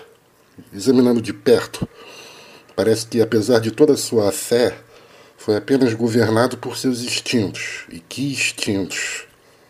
Em todas as épocas, por exemplo, no caso de Lutero, fé nunca foi mais que uma capa, um pretexto, uma cortina por detrás da qual os instintos faziam seu jogo, uma engenhosa cegueira à dominação de certos instintos. Eu já denominei a fé uma habilidade especialmente cristã. Sempre se fala de fé, mas se age de acordo com os instintos. No mundo de ideias do cristão, não há qualquer coisa que sequer toque a realidade. Ao contrário, reconhece-se um ódio instintivo contra a realidade como força motivadora, como único poder de motivação no fundo do cristianismo. O que se segue disso? Que mesmo aqui em psicologicis há um erro radical, isto é, determinante da essência, ou seja, da substância. Retire-se uma ideia e coloque-se uma realidade genuína em seu lugar. E todo o cristianismo reduz-se a um nada. Visto calmamente, este fenômeno é dos mais estranhos. Uma religião não apenas dependente de erros, mas inventiva e engenhosa apenas em criar erros nocivos, venenosos à vida e ao coração constitui um verdadeiro espetáculo para os deuses, para aquelas divindades que também são filósofas, as quais encontrei, por exemplo, nos célebres diálogos de Naxos. No momento em que a repugnância as deixar, e também a nós, ficarão agradecidas pelo espetáculo proporcionado pelos cristãos. Talvez por causa desta curiosa exibição, somente um miserável e minúsculo planeta chamado Terra mereça olhar divino uma demonstração de interesse divino. Portanto, não subestimemos os cristãos. O cristão, falso até a inocência, está muito acima do macaco. Uma teoria das origens bastante conhecida quando aplicada aos cristãos, torna-se simplesmente uma delicadeza. Aforismo 40. O destino do Evangelho foi decidido no momento de sua morte. Foi pendurado na cruz. Somente a morte, essa inesperada e vergonhosa morte. Somente a cruz, a qual geralmente era reservada apenas à canalha. Somente este assombroso paradoxo colocou os discípulos face a face com um verdadeiro enigma. Quem era este? O que era este? O sentimento de desalento, de profunda afronta e injúria, a suspeita de que tal morte poderia constituir uma refutação de sua causa. A terrível questão: por que aconteceu assim? Esse estado mental é facilmente compreensível. Aqui tudo precisa ser considerado como necessário tudo precisa ter um significado, uma razão, uma elevadíssima razão. O amor de um discípulo exclui todo o acaso. Apenas então, da fenda da dúvida bocejou: quem o matou? Quem era seu inimigo natural? Essa pergunta reluziu como um relâmpago. Resposta: o judaísmo dominante, a classe dirigente. A partir desse momento, revoltaram-se contra a ordem estabelecida começaram a compreender Jesus como um insurrecto contra a ordem estabelecida. Até então, este elemento militante, negador, estava ausente em sua imagem. Ainda mais, isso representava seu próprio oposto. De certo, a pequena comunidade não havia compreendido o que era precisamente o mais importante: o exemplo oferecido pela sua morte, a liberdade, a superioridade sobre todo ressentimento uma plena indicação de quão pouco foi compreendido. Tudo que Jesus poderia desejar através de sua morte em si mesma era oferecer publicamente a maior prova possível, um exemplo de seus ensinamentos.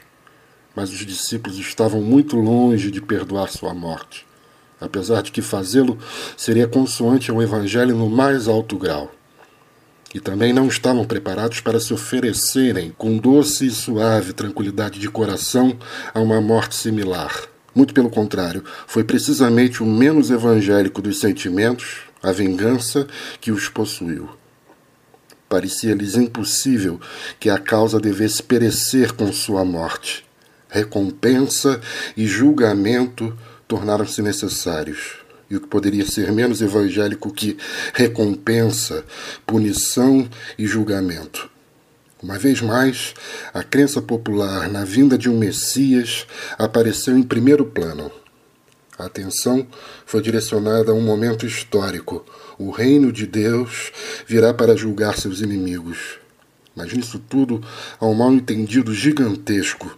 Conceber o reino de Deus como ato final, como uma simples promessa. O Evangelho havia sido, de fato, a própria encarnação, o cumprimento, a realização desse reino de Deus. Foi apenas então que todo desprezo e acridez contra fariseus e teólogos começaram a aparecer no tipo do Mestre, que com isso foi transformado ele próprio em fariseu e teólogo.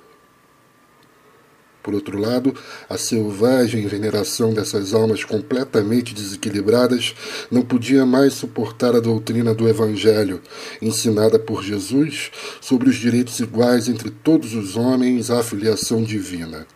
Sua vingança consistiu em elevar Jesus de modo extravagante, de estar-te separando-o deles Exatamente como em tempos anteriores, os judeus, para vingarem-se de seus inimigos, se separaram de seu Deus e o elevaram às alturas.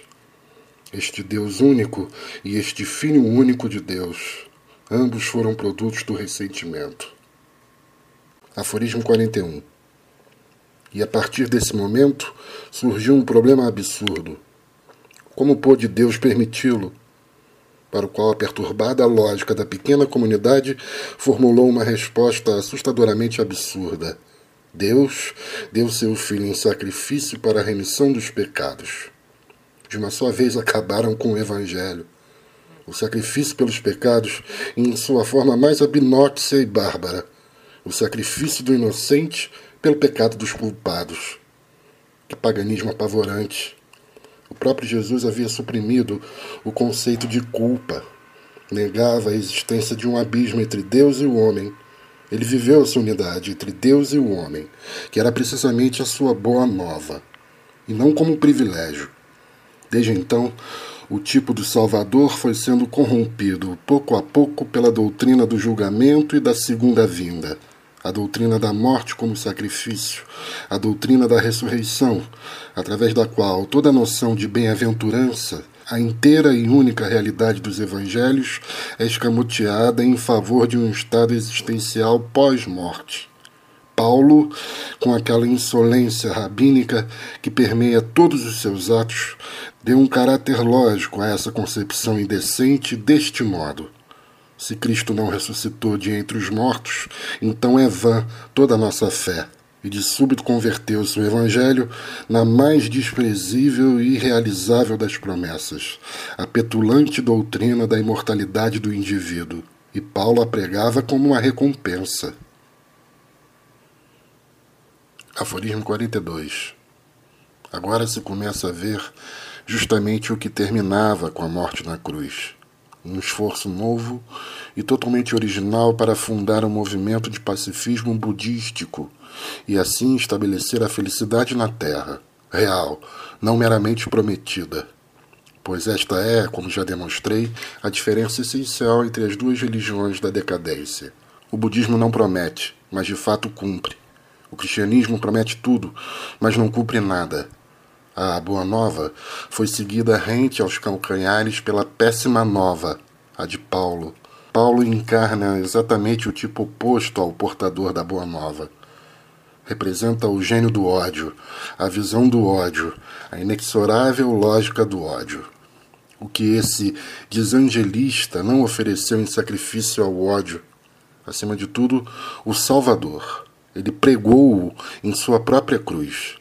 A vida, o exemplo, o ensinamento, a morte de Cristo, o significado e a lei de todo o Evangelho. Nada disso restou após esse falsário, com seu ódio, ter reduzido tudo ao que lhe tivesse utilidade. Certamente não a realidade, certamente não a verdade histórica. E uma vez mais, o instinto sacerdotal do judeu perpetrou o mesmo grande crime contra a história. Simplesmente extirpou o ontem e o anteontem do cristianismo e inventou sua própria história das origens do cristianismo. Ainda mais, fez da história de Israel outra falsificação, para que assim se tornasse uma mera pré-história de seus feitos. Todos os profetas falavam de seu Salvador mais adiante, a Igreja falsificou até a história da humanidade para transformá-la em uma pré-história do cristianismo. A figura do Salvador, seus ensinamentos, seu estilo de vida, sua morte, o significado de sua morte, mesmo as consequências de sua morte. Nada permaneceu intocado, nada permaneceu sequer semelhante à realidade. Paulo simplesmente deslocou o centro de gravidade daquela vida inteira para um local de trás desta existência, na mentira do Jesus ressuscitado. No fundo, a vida do Salvador não lhe tinha qualquer utilidade. O que necessitava era de uma morte na cruz e de algo mais. Ver qualquer coisa honesta em Paulo cuja casa estava no centro da ilustração estoica, quando converteu uma alucinação em uma prova da ressurreição do Salvador, ou mesmo acreditar na narrativa de que ele próprio sofreu essa alucinação, isso seria uma genuína niaiserie da parte de um psicólogo. Paulo desejava o fim, logo também desejava os meios. Aquilo que ele próprio não acreditava foi prontamente engolido por suficientes idiotas, entre os quais disseminou seu ensinamento. Seu desejo era o poder em Paulo, o padre novamente quis chegar ao poder. Só podia servir-se de conceitos, ensinamentos e símbolos que tiranizam as massas e formam rebanhos. Qual parte do cristianismo Maomé tomou emprestada mais tarde? A invenção de Paulo, sua técnica para estabelecer a tirania sacerdotal e organizar rebanhos. A crença na imortalidade da alma, isto é, a doutrina do julgamento. Aforismo 43. quando o centro de gravidade da vida é colocado não nela mesma, mas no além, no nada, então se retirou da vida o seu centro de gravidade. A grande mentira da imortalidade pessoal destrói toda razão, todo instinto natural. Tudo que há nos instintos que seja benéfico, vivificante, que assegure o futuro, agora é causa de desconfiança. Viver de modo que a vida não tenha sentido. Agora, esse é o sentido da vida. Para que o espírito público? Para que se orgulhar pela origem e antepassados? Para que cooperar, confiar, preocupar-se com o bem-estar geral e servir a ele? Outras tantas tentações, outros tantos desvios do bom caminho. Somente uma coisa é necessária: que todo homem, por possuir uma alma imortal, tenha tanto valor quanto qualquer outro homem que na totalidade dos seres a salvação de todo indivíduo possa reivindicar uma importância eterna. Que beatos insignificantes e desequilibrados possam imaginar que as leis da natureza são constantemente transgredidas em seu favor. Não há como expressar desprezo suficiente por tamanha intensificação de toda espécie de egoísmos ad infinitum até a insolência. E, contudo, o cristianismo deve seu triunfo precisamente a essa deplorável bajulação de vaidade pessoal. Foi assim que seduziu ao seu lado todos os malogrados, os insatisfeitos, os vencidos, todo o refúgio e vômito da humanidade. A salvação da alma. Em outras palavras, o mundo gira ao meu redor. A venenosa doutrina dos direitos iguais para todos foi propagada como um princípio cristão. A partir dos recônditos mais secretos dos maus instintos, o cristianismo travou uma guerra de morte contra todos os sentimentos de reverência e distância entre os homens, ou seja, contra o primeiro pré-requisito de toda evolução, de todo desenvolvimento da civilização. Do ressentimento das massas, forjou sua principal arma contra nós, contra tudo que é nobre, alegre, magnânimo sobre a terra, contra a nossa felicidade na terra. Conceder a imortalidade a qualquer Pedro e Paulo foi a maior e mais viciosa afronta à humanidade nobre já perpetrada. E não subestimemos a funesta influência que o cristianismo exerceu mesmo na política. Atualmente, ninguém mais possui coragem para os privilégios, para o direito de dominar, para os sentimentos de veneração por si e seus iguais, para o patos da distância. Nossa política está debilitada por essa falta de coragem. Os sentimentos aristocráticos foram subterraneamente carcomidos pela mentira da igualdade das almas. E se a crença nos privilégios da maioria faz e continuará a fazer revoluções, é o cristianismo, não duvidemos disso, são as valorações cristãs que convertem toda revolução em um carnaval de sangue e crime. O cristianismo é uma revolta de todas as criaturas rastejantes contra tudo que é elevado. O evangelho dos baixos rebaixa. Aforismo 44.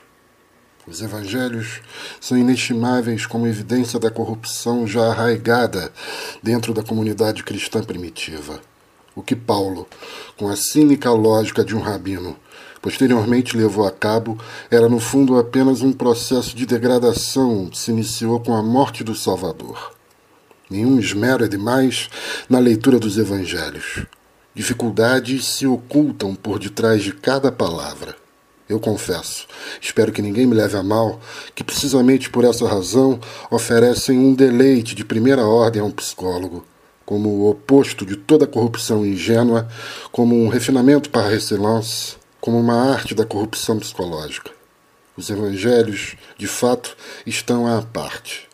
A Bíblia, em geral, não deve ser comparada a eles. Estamos entre judeus. Essa é a primeira coisa que devemos ter em mente se não quisermos perder o fio do assunto. A genialidade empregada para criar a ilusão de santidade pessoal permanece sem paralelos, tanto nos livros quanto nos homens.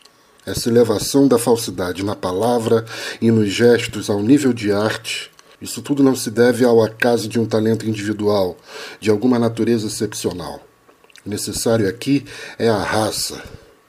Todo o judaísmo manifesta-se no cristianismo como a arte de forjar mentiras sagradas, como a técnica judaica que, após muitos séculos de aprendizado e treinamento sério, chegou à sua mais alta maestria. O cristão, essa última ratio da mentira, é o judeu mais uma vez e triplicemente judeu. A vontade subjacente de utilizar somente conceitos, símbolos e atitudes que convêm à praxis sacerdotal, o repúdio instintivo a qualquer outra perspectiva e a qualquer outro método para estimar valor e utilidade, isso não é somente uma tradição, é uma herança. Apenas como uma herança é capaz de operar com força natural. Toda a humanidade, mesmo as maiores mentes das maiores épocas, com uma exceção, que talvez mal fosse humana, deixou-se enganar. O Evangelho foi lido como um livro da inocência. Certamente nenhuma modesta indicação do alto grau de perícia com que o truque foi feito. É claro, se pudéssemos de fato ver esses carolas e santos falsos, mesmo que apenas por um instante, a farsa seria posta a fim. E precisamente porque não consigo ler suas palavras, sem também ver seus gestos, que acabei com eles. Simplesmente não consigo suportar a maneira com que levantam os olhos. Para a maioria, felizmente, livros não passam de literatura. Que não nos deixemos induzir em erro. Eles dizem: não julgueis, mas condenam ao inferno tudo que fica em seu caminho. Ao deixarem Deus julgar, são eles próprios que julgam. Ao glorificarem Deus, glorificam a si mesmos ao exigirem que todos manifestem as virtudes para as quais são aptos, mais ainda, das quais precisam para permanecer no topo, assumem o aspecto de homens em uma luta pela virtude, de homens engajados numa guerra para que a virtude prevaleça. Nós vivemos, morremos, sacrificamos-nos pelo bem, a verdade, a luz, o reino de Deus. Na realidade, simplesmente fazem o que não podem deixar de fazer forçados, como hipócritas, a serem furtivos, se esconderem nos cantos, se esquivarem pelas sombras, convertem sua necessidade em dever. É como um dever que surge sua vida humilde, e tal humildade converte-se em mais uma prova de devoção.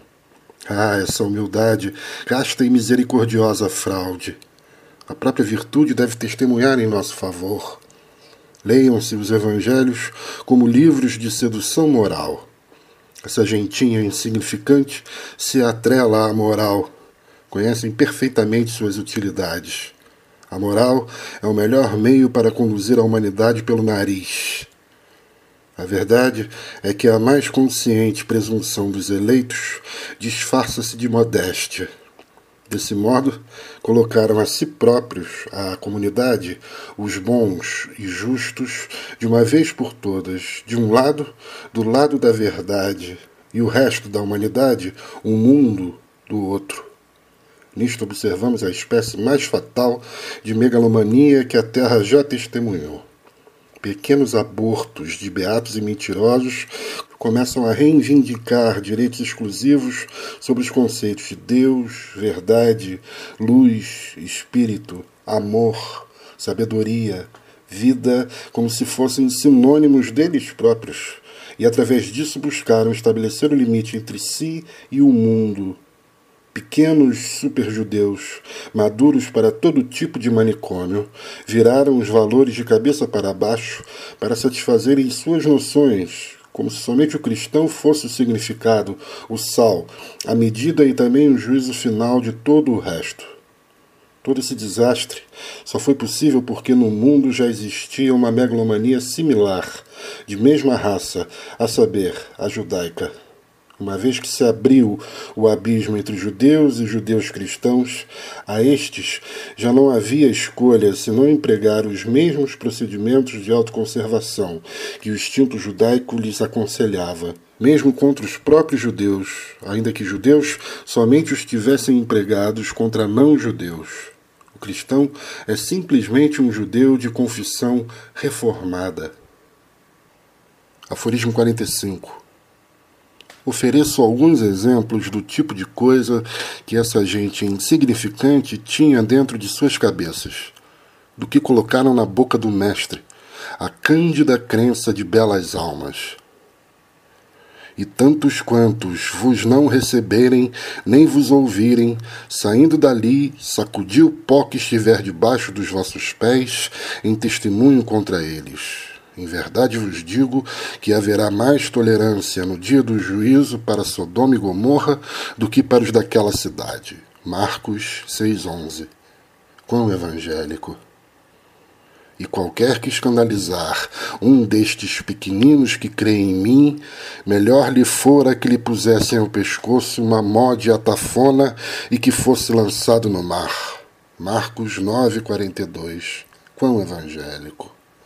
E se o teu olho te escandalizar, lança-o fora Melhor é para ti entrares no reino de Deus com um só olho do que, tendo dois olhos, seres lançados no fogo do inferno, onde o seu bicho não morre e o fogo nunca se apaga.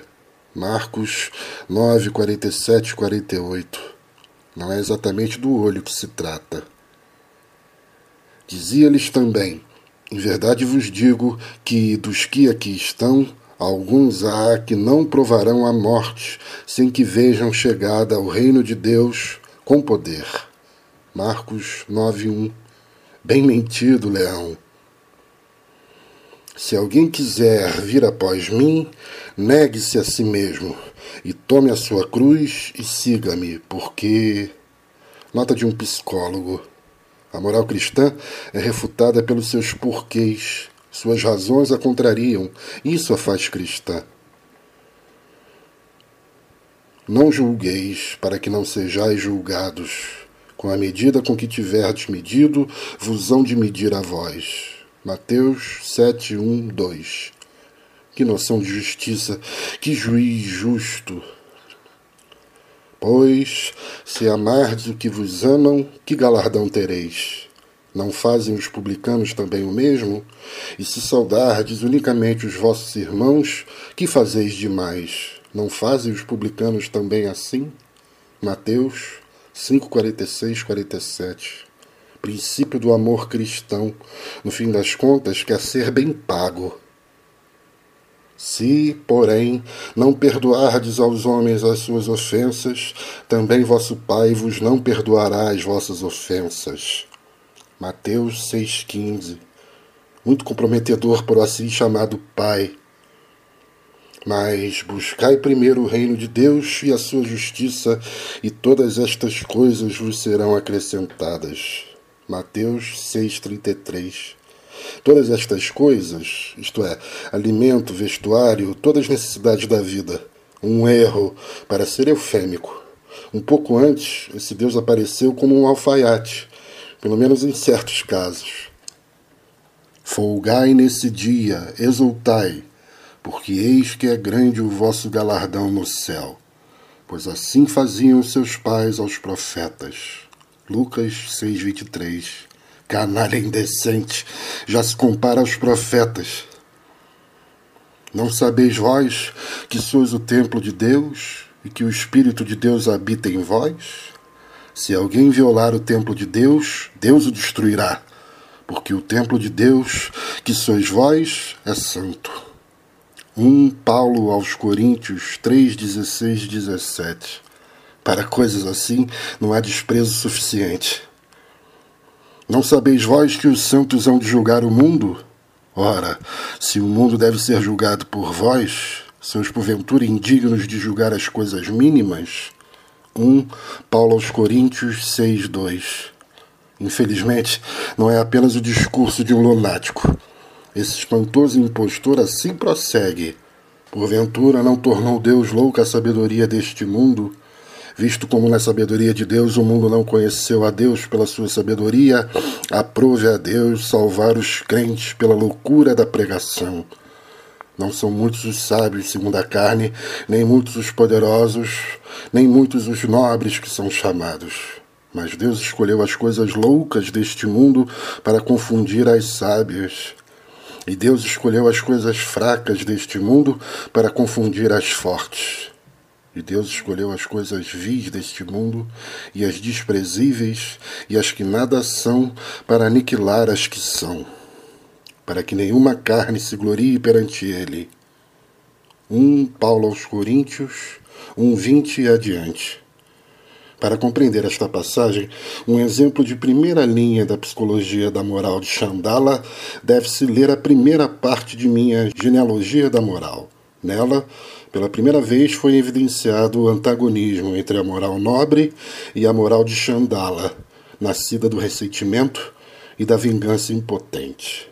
Paulo foi o maior dos apóstolos da vingança.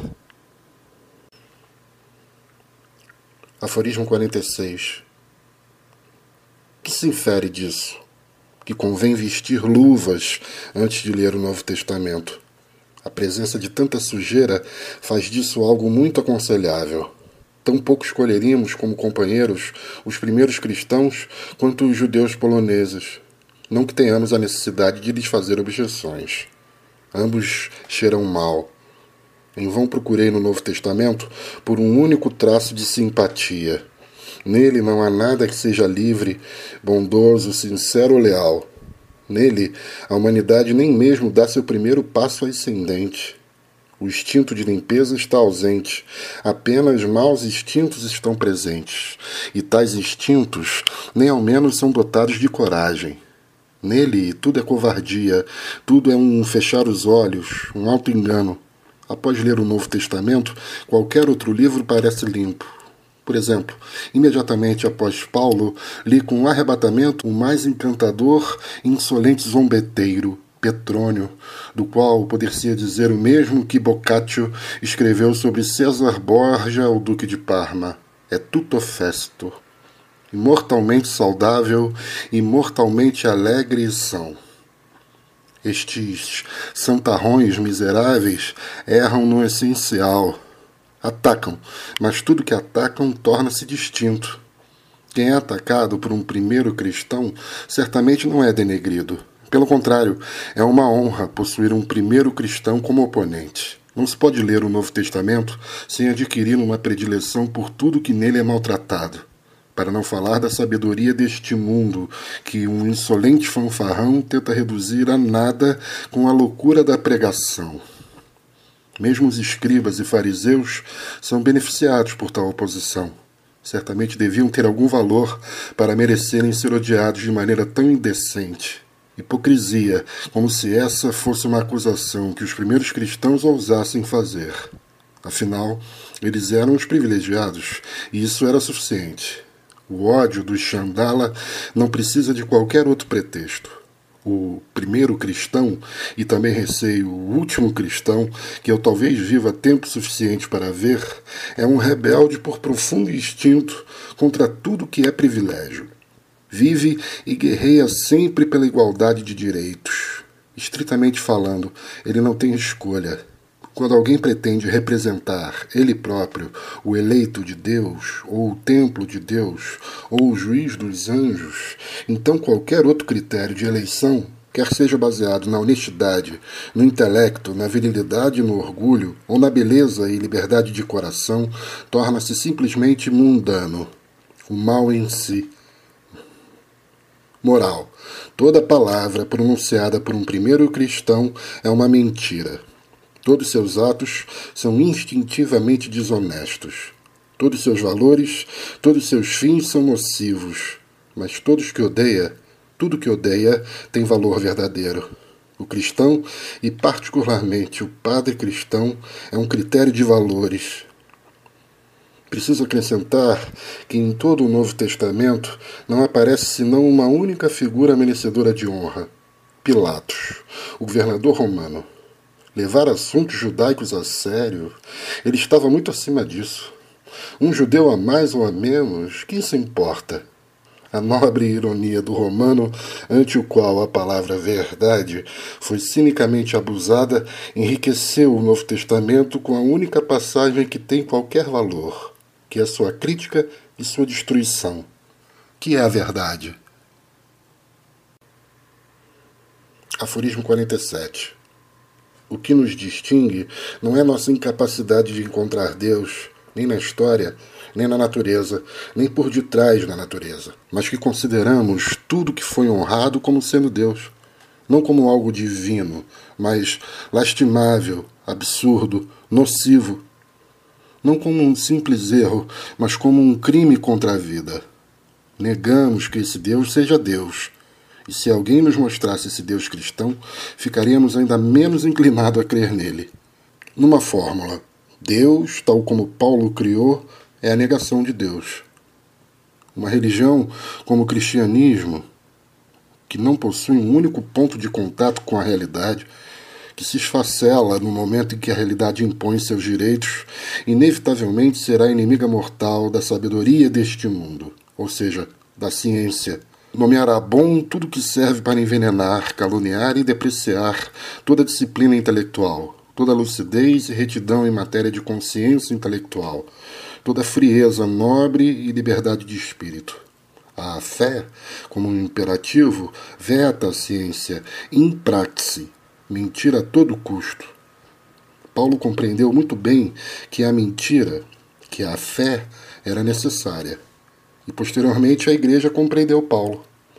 O Deus que Paulo inventou, um Deus que reduz ao absurdo a sabedoria deste mundo, especialmente as duas grandes inimigas da superstição, a filologia e a medicina, é em verdade uma indicação da firme determinação de Paulo para realizar isto, dar o nome de Deus à sua própria vontade, Torá. Isso é essencialmente judaico. Paulo quer desvalorizar a sabedoria deste mundo. Seus inimigos são os bons filólogos e médicos da escola alexandrina. A guerra é feita contra eles. De fato, nenhum homem pode ser filólogo e médico sem ao mesmo tempo ser anticristo. O filólogo vê por detrás dos livros sagrados. O médico vê por detrás da degeneração fisiológica do cristão típico. O médico diz incurável. O filólogo diz fraude. Aforismo 48. Será que alguém já compreendeu claramente a célebre história que se encontra no início da Bíblia, a do pavor mortal de Deus ante a ciência? Ninguém, de fato, compreendeu. Este livro de padres par excellence começa, como convém, com a grande dificuldade interior do padre. Ele enfrenta um único grande perigo, ergo, Deus, enfrenta um único grande perigo. O velho Deus, todo espírito, todo grão padre, todo perfeição, passeia pelo seu jardim. Está entediado e tentando matar o tempo Contra o enfado, até os deuses lutam em vão. O que ele faz? Cria o homem. O homem é divertido. Mas então percebe que o homem também está entediado. A piedade de Deus para a única forma da aflição presente em todos os paraísos desconhece limites. Então, em seguida, criou outros animais. Primeiro erro de Deus. Para o homem, esses animais não representavam diversão. Ele buscava dominá-los não queria ser um animal. Então Deus criou a mulher. Com isso, erradicou o enfado e muitas outras coisas também. A mulher foi o segundo erro de Deus. A mulher, por natureza, é uma serpente, Eva. Todo padre sabe disso. Da mulher vem todo o mal do mundo. Todo padre sabe disso também. Logo, igualmente cabe a ela a culpa pela ciência. Foi devido à mulher que o homem provou da árvore do conhecimento. O que sucedeu? O velho Deus foi acometido por um pavor mortal. O próprio homem havia sido seu maior erro. Criou para si um rival. A ciência torna os homens divinos. Tudo se arruína para padres e deuses quando o homem torna-se científico. Moral: a ciência é proibida per si. Somente ela é proibida. A ciência é o primeiro dos pecados, o germe de todos os pecados, o pecado original. Toda a moral é apenas isto: tu não conhecerás. O resto deduz-se disso. O pavor de Deus, entretanto, não o impediu de ser astuto. Como se proteger contra a ciência? Por longo tempo, esse foi o problema capital. Resposta: expulsando o homem do paraíso. A felicidade e a ociosidade evocam o pensar. E todos os pensamentos são maus pensamentos. O homem não deve pensar. Então, o padre inventa a angústia, a morte, os perigos mortais do parto, toda espécie de misérias, a decrepitude e, acima de tudo, a enfermidade. Nada, senão armas para alimentar a guerra contra a ciência. Os problemas não permitem que o homem pense. Apesar disso, que terrível! O edifício do conhecimento começa a elevar-se, invadindo os céus, obscurecendo os deuses. Que fazer? O velho Deus inventa a guerra, separa os povos, faz com que se destruam uns aos outros. Os padres sempre necessitaram de guerras. Guerra, entre outras coisas, um grande estorvo à ciência. Inacreditável. O conhecimento, a emancipação do domínio sacerdotal prosperam apesar da guerra. Então, o velho Deus chega à sua resolução final. O homem tornou-se científico. Não existe outra solução. Ele precisa ser afogado. Aforismo 49. Fui compreendido. No início da Bíblia está toda a psicologia do padre. O padre conhece apenas um grande perigo, a ciência, o conceito sadio de causa e efeito. Mas a ciência apenas floresce totalmente sob condições favoráveis. Um homem precisa de tempo, precisa possuir um intelecto transbordante para poder conhecer. Logo, é preciso tornar o homem infeliz. Essa foi, em todas as épocas, a lógica do padre. É fácil ver o que, a partir dessa lógica, surgiu no mundo: o pecado.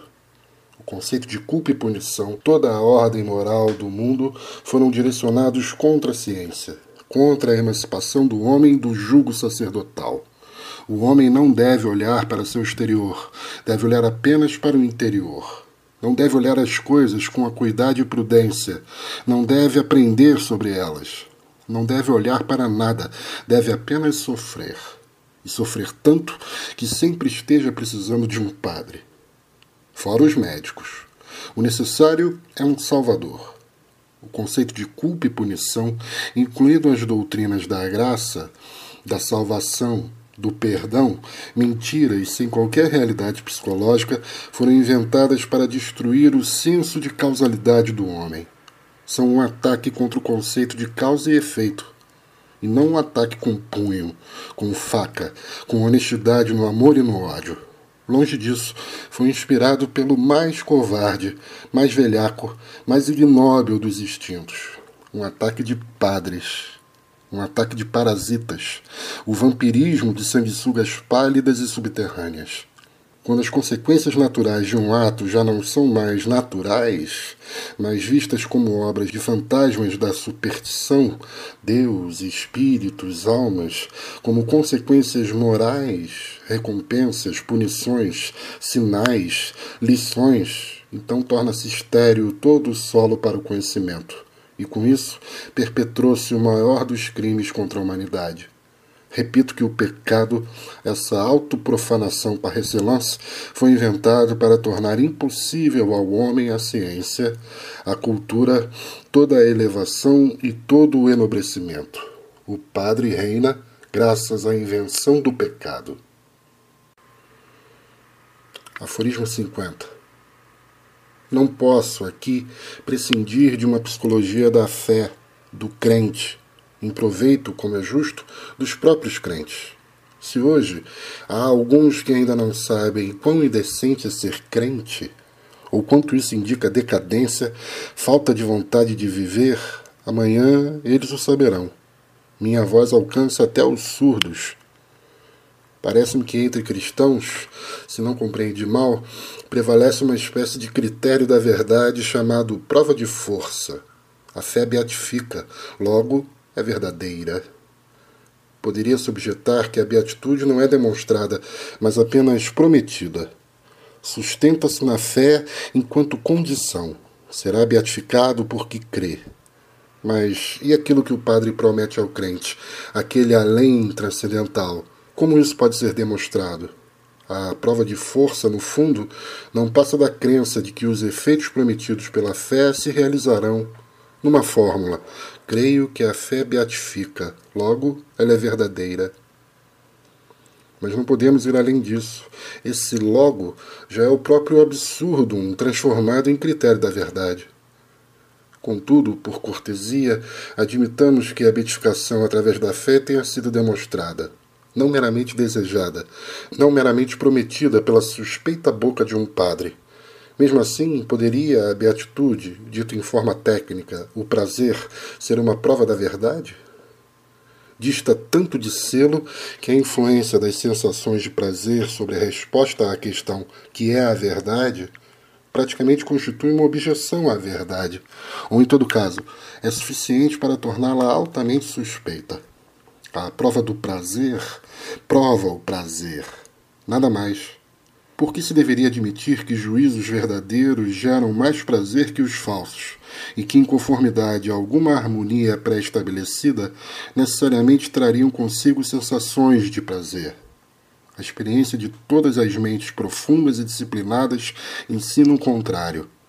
O homem teve de lutar bravamente por cada migalha da verdade. Teve de sacrificar quase tudo àquilo em que se agarra o coração humano, o amor humano, a confiança humana na vida. Para isso, é necessário possuir grandeza de alma. O serviço da verdade é o mais duro dos serviços. O que significa então a integridade intelectual? Significa ser severo com seu próprio coração, desprezar os belos sentimentos e fazer de cada sim e de cada não uma questão de consciência. A fé beatifica, logo ela mente. Aforismo 51 que em certas circunstâncias a fé promove a bem-aventurança, que a bem-aventurança não faz de uma ideia fixa uma ideia verdadeira, que a fé na realidade não move montanhas, mas as constrói onde antes não existiam. Tudo isso fica bastante evidente após uma breve visita a um hospício. Mas não, é claro, para um padre, pois seus instintos o induzem a dizer que a doença não é doença e que hospícios não são hospícios. O cristianismo necessita da doença, assim como o espírito grego necessitava de uma saúde superabundante. O verdadeiro objetivo de todo o sistema de salvação da Igreja é tornar as pessoas enfermas. E a própria Igreja não considera ela um manicômio católico como o ideal último? Toda a terra um manicômio? O tipo de homem religioso que a Igreja deseja é o típico decadente, a época em que uma crise religiosa se apodera de um povo é sempre marcada por epidemias de desordem nervosa. O mundo interior de um homem religioso assemelha-se tanto ao mundo interior de um homem sobreexcitado e exausto que é difícil distinguir entre os dois.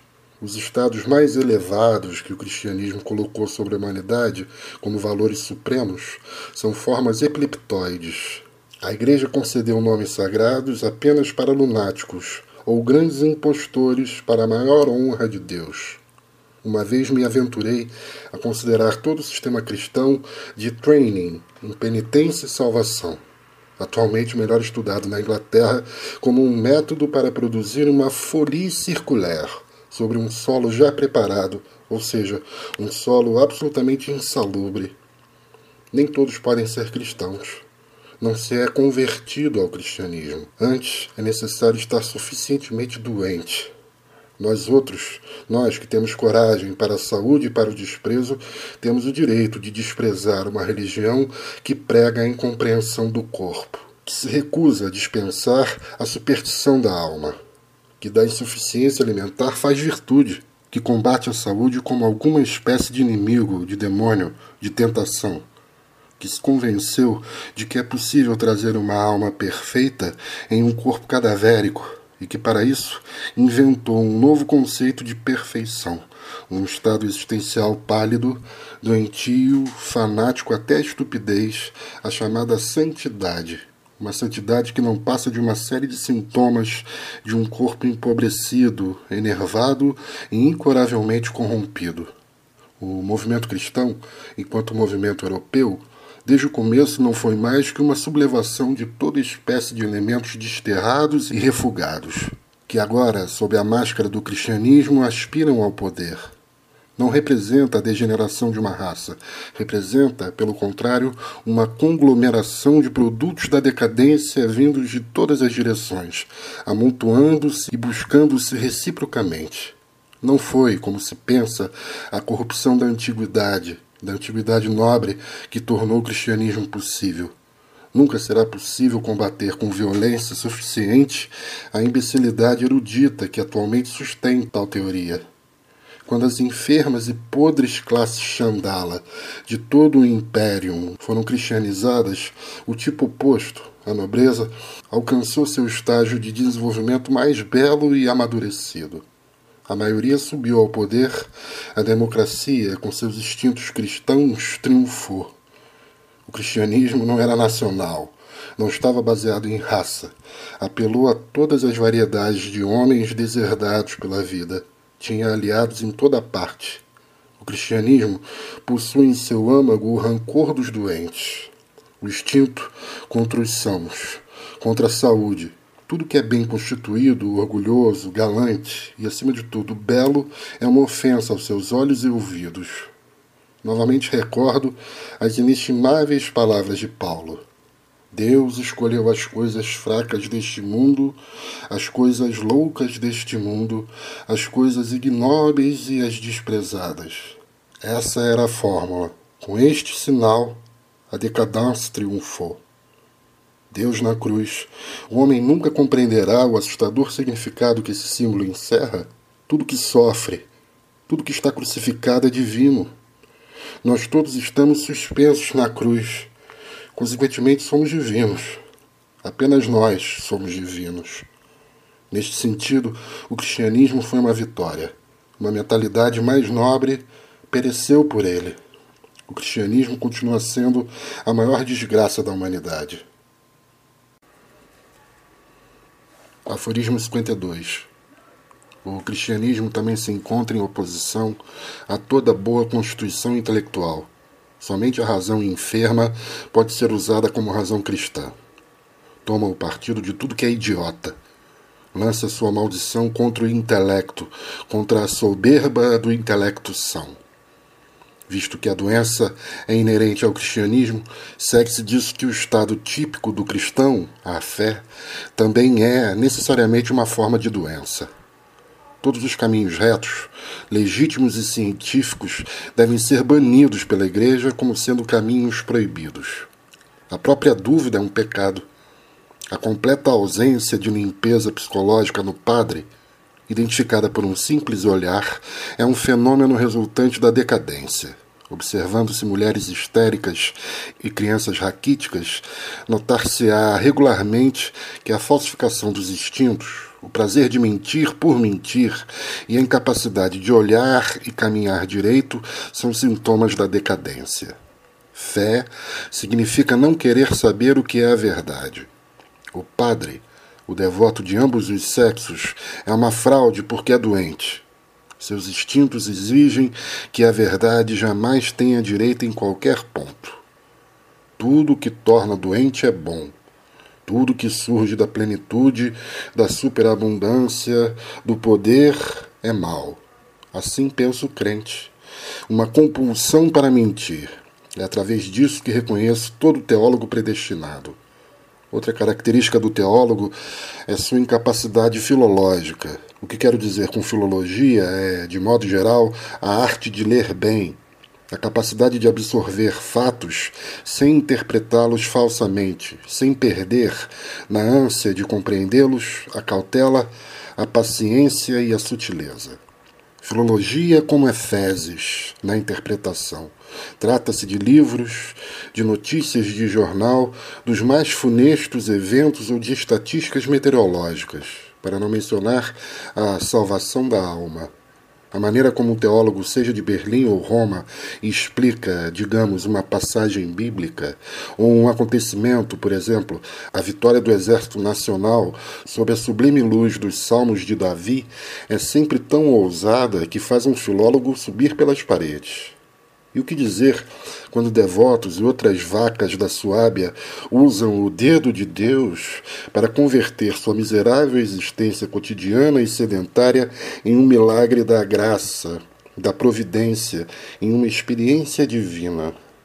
O mais modesto exercício de intelecto, para não dizer de decência, deveria de certo ser suficiente para convencer esses intérpretes da perfeita infantilidade e indignidade de tal abuso da destreza digital de Deus.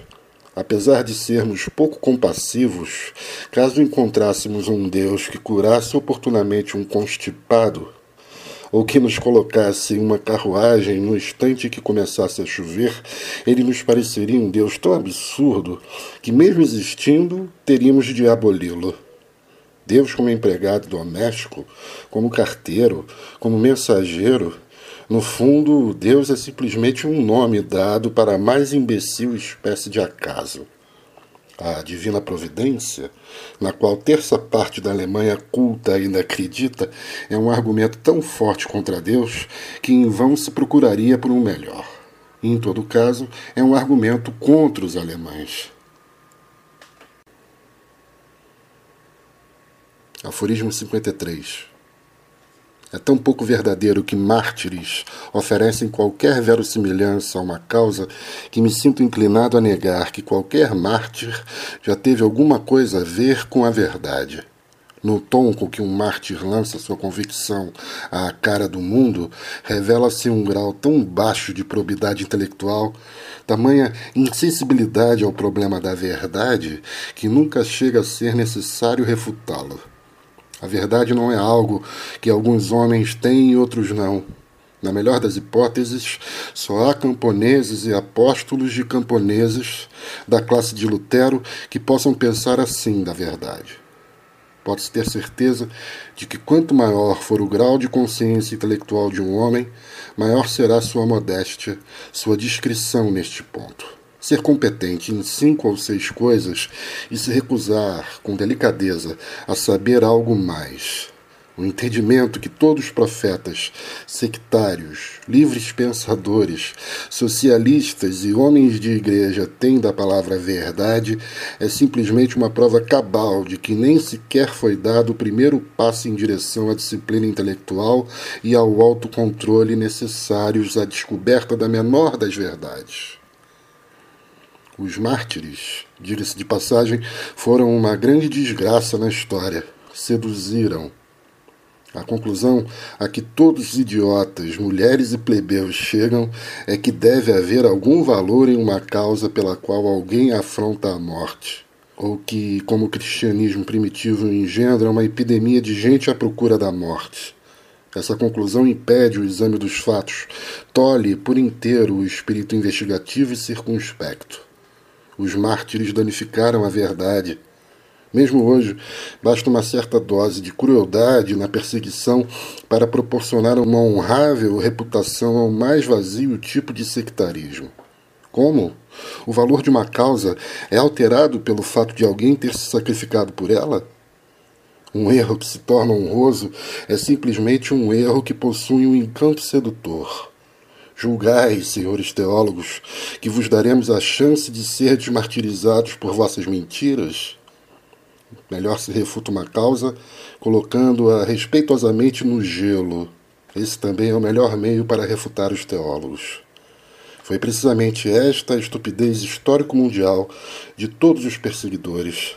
Deram uma aparência honrosa à causa que se opuseram.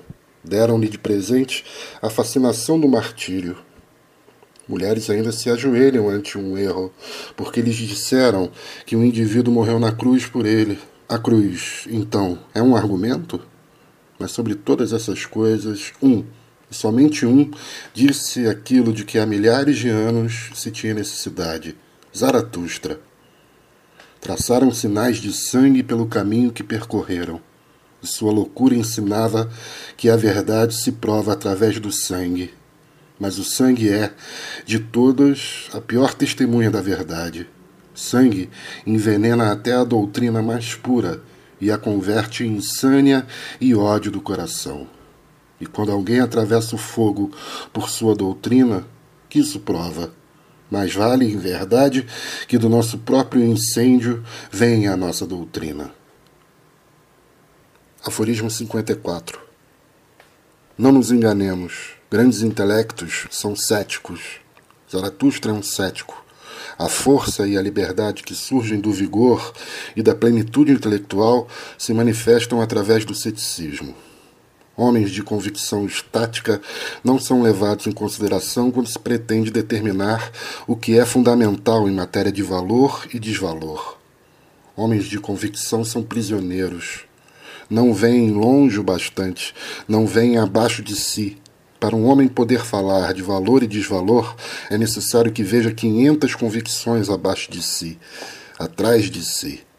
Uma mente que aspira a algo grande e que também deseja os meios para isso é necessariamente cética. A liberdade de qualquer tipo de convicção constitui parte da força, da capacidade de possuir um ponto de vista independente. A grande paixão do cético, o fundamento e a potência do seu ser, é mais esclarecida e mais despótica que ele próprio. Coloca toda a sua inteligência a seu serviço, lhe torna inescrupuloso, lhe concede a coragem para empregar até meios ímpios. Sob certas circunstâncias, lhe permite convicções. A convicção enquanto um meio. Muito só pode ser alcançado por meio de uma convicção. A grande paixão usa, consome convicções, mas não se submete a elas. Sabe-se é soberana. Pelo contrário, a necessidade de fé, de uma coisa não subordinada ao sim e não, de carlailismo, se me permitem a expressão, é a necessidade da fraqueza. O homem de fé, o crente de toda espécie, é necessariamente dependente. Tal homem é incapaz de colocar-se a si mesmo como objetivo, e tampouco é capaz de determinar ele próprio seus objetivos. O crente não se pertence, apenas pode ser o meio para um fim. Precisa ser consumido, precisa de alguém que o consuma. Seus instintos atribuem suprema honra à moral de despersonalização. Tudo o persuade a abraçar essa moral sua prudência, sua experiência, sua vaidade. Todo tipo de fé é em si mesma a expressão de uma despersonalização, de um alinhamento de si. Após se ponderar sobre quão necessários à maioria são os regulamentos restringentes, sobre quão necessária é a opressão, ou, em um sentido mais elevado, a escravidão, para possibilitar o bem-estar ao homem de vontade fraca, especialmente a mulher, então finalmente se compreende o significado da convicção e da fé. Para o homem de convicção, a fé representa sua espinha dorsal. Deixar de ver muitas coisas, não possuir imparcialidade alguma, ser sempre de um partido, estimar todos os valores com uma óptica severa e infalível, essas são as condições necessárias à existência desse tipo de homem mas isso faz deles antagonistas do homem veraz, da verdade. O crente não é livre para responder à questão do verdadeiro e do falso, segundo os ditames de sua consciência. A integridade, neste ponto, seria sua própria ruína. A limitação patológica de sua óptica faz do homem convicto um fanático.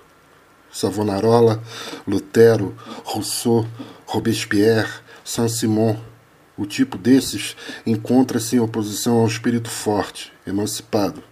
Mas as grandiosas atitudes desses intelectos doentes, desses epiléticos das ideias, exercem influência sobre as grandes massas. Os fanáticos são pitorescos e a humanidade prefere observar poses a ouvir razões. Aforismo 55 Um passo adiante na psicologia da convicção da fé. Agora já faz bastante tempo desde que propus a questão de talvez as convicções serem inimigas mais perigosas à verdade que as mentiras. Desta vez, pretendo colocar a questão definitiva. Existe, de modo geral, alguma diferença entre uma mentira e uma convicção? Todo mundo acredita que sim, mas no que esse mundo não acredita? Toda convicção tem sua história suas formas primitivas, seus estágios de tentativa e erro. Somente se transforma em convicção após não ter sido, por um longo tempo, uma convicção, e depois disso, por um tempo ainda mais longo, sofrivelmente uma convicção. Não poderia também haver a falsidade nessas formas embrionárias de convicção? Às vezes apenas é necessário uma mudança de pessoas. O que era uma mentira para o pai torna-se uma convicção para o filho. Chamo de mentira o recusar-se a ver uma coisa que se vê. Recusar-se a ver algo como de fato é. Se a mentira foi proferida perante testemunhos ou não, isso não possui relevância. A espécie mais comum de mentira é aquela com a qual nos enganamos a nós mesmos. Mentir aos outros é algo relativamente raro. Agora, este não querer ver o que se vê, este não querer ver como de fato é, praticamente constitui o primeiro requisito para todos que pertencem a alguma espécie de partido. O homem de partido, inevitavelmente, torna-se um mentiroso.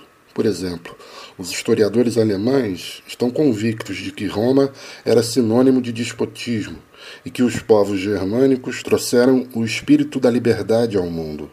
Qual a diferença entre essa convicção e uma mentira? Pode alguém ainda se admirar de que todos os partidos, incluindo os historiadores alemães, instintivamente se sirvam de frases morais que a moral quase deva sua sobrevivência ao fato de toda espécie de homem de partido necessitar dela a cada instante? Esta é nossa convicção. Proclamamo-la perante todo mundo. Vivemos e morremos por ela. Que sejam respeitados todos aqueles que possuem convicções. De fato, ouvi isso da boca dos antissemitas.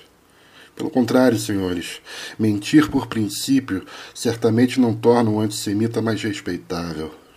Os padres que possuem mais sutileza em tais questões e que compreendem bem a objeção existente contra a ideia de convicção, ou seja, de uma mentira que se transforma em princípio porque serve a um propósito, tomaram emprestado dos judeus o artifício de introduzir nesses casos os conceitos Deus, vontade de Deus e revelação divina.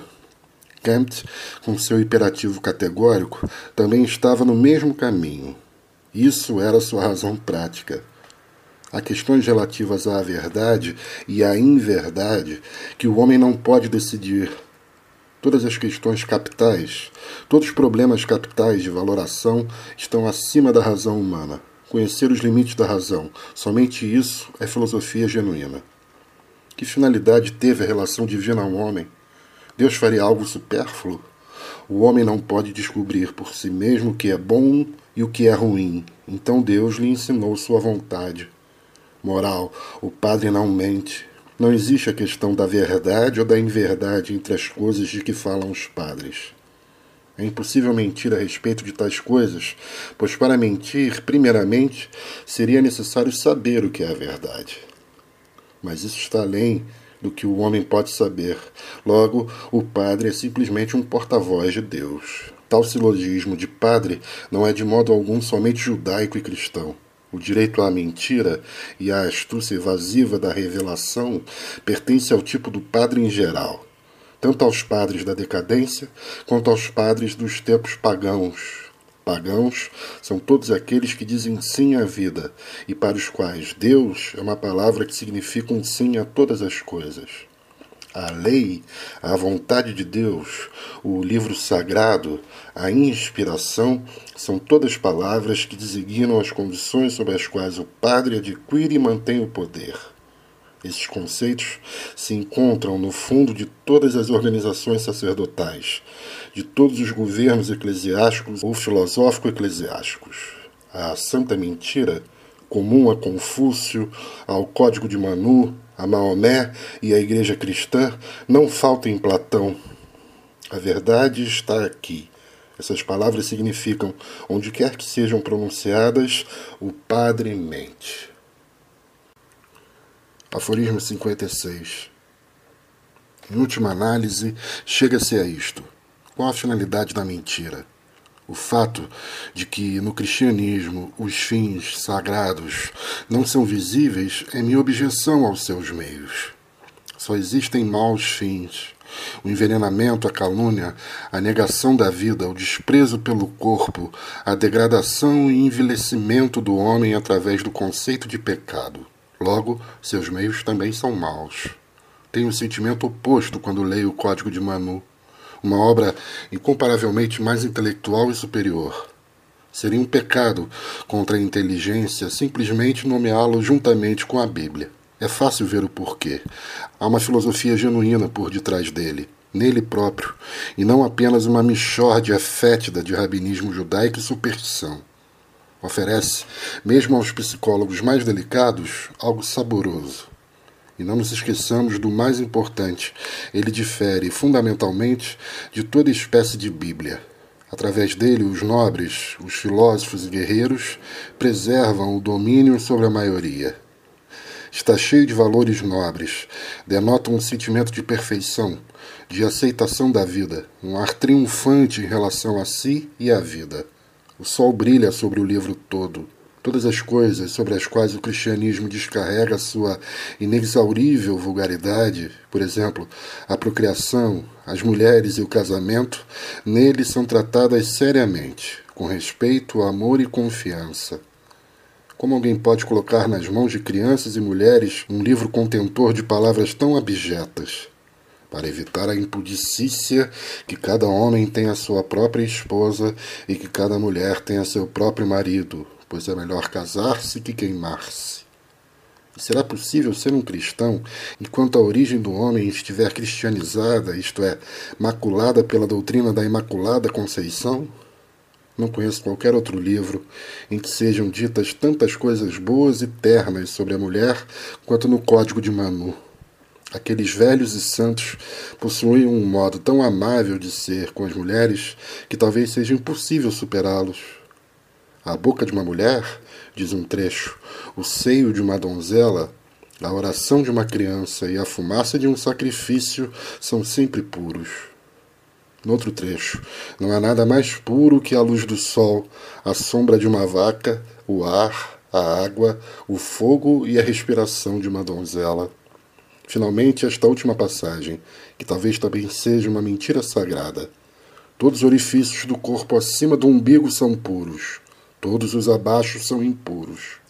Apenas na donzela o corpo todo é puro.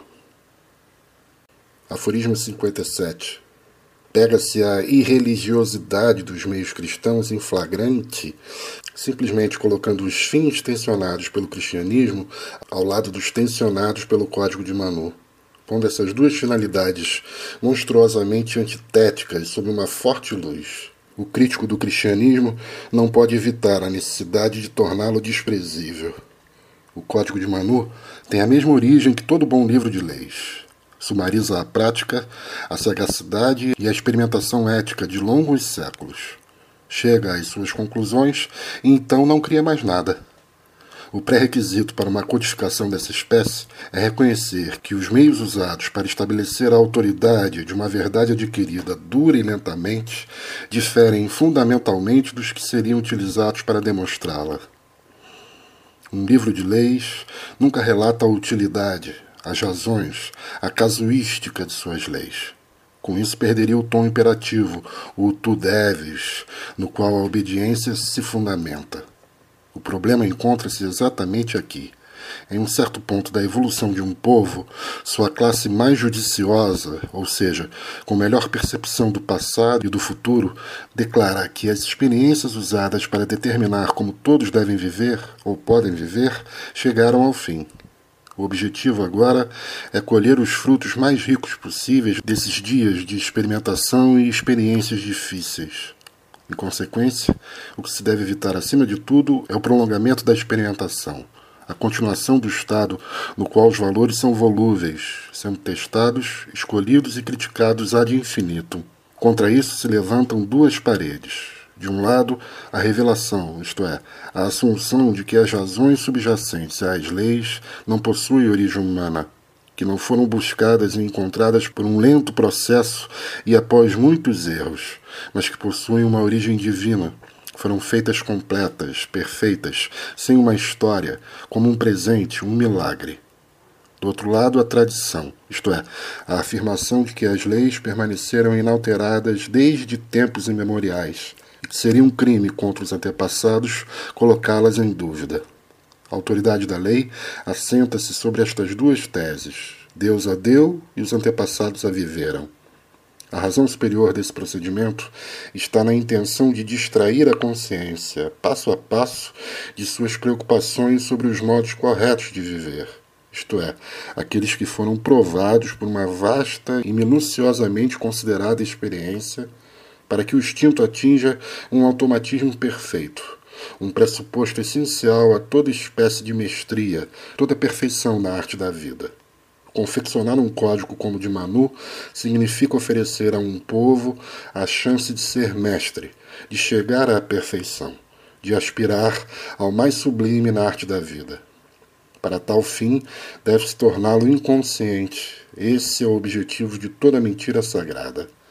A ordem das castas, a lei suma e dominante, é meramente uma ratificação de uma ordem natural, de uma lei natural de primeira ordem, sobre a qual nenhum arbítrio, nenhuma ideia moderna exerce qualquer influência. Em toda sociedade saudável, há três tipos fisiológicos que gravitam à diferenciação, mas que se condicionam mutuamente. Cada qual tem sua própria higiene, sua própria esfera de trabalho, seu próprio sentimento de perfeição e maestria.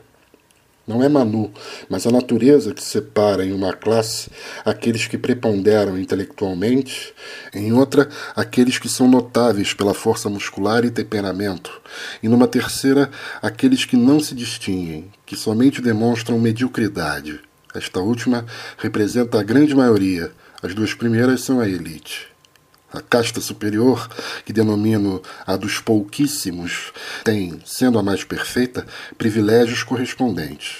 Representa a felicidade, a beleza e tudo de bom sobre a terra. Apenas os homens mais intelectuais têm direito à beleza, ao belo. Apenas entre eles a bondade não significa fraqueza. Ser bom é privilégio, Nada lhes é mais impróprio que a rudeza, o olhar pessimista, os olhos afinados com a fealdade, ou a indignação por causa do aspecto geral das coisas. A indignação é um privilégio do Chandala, assim como o pessimismo.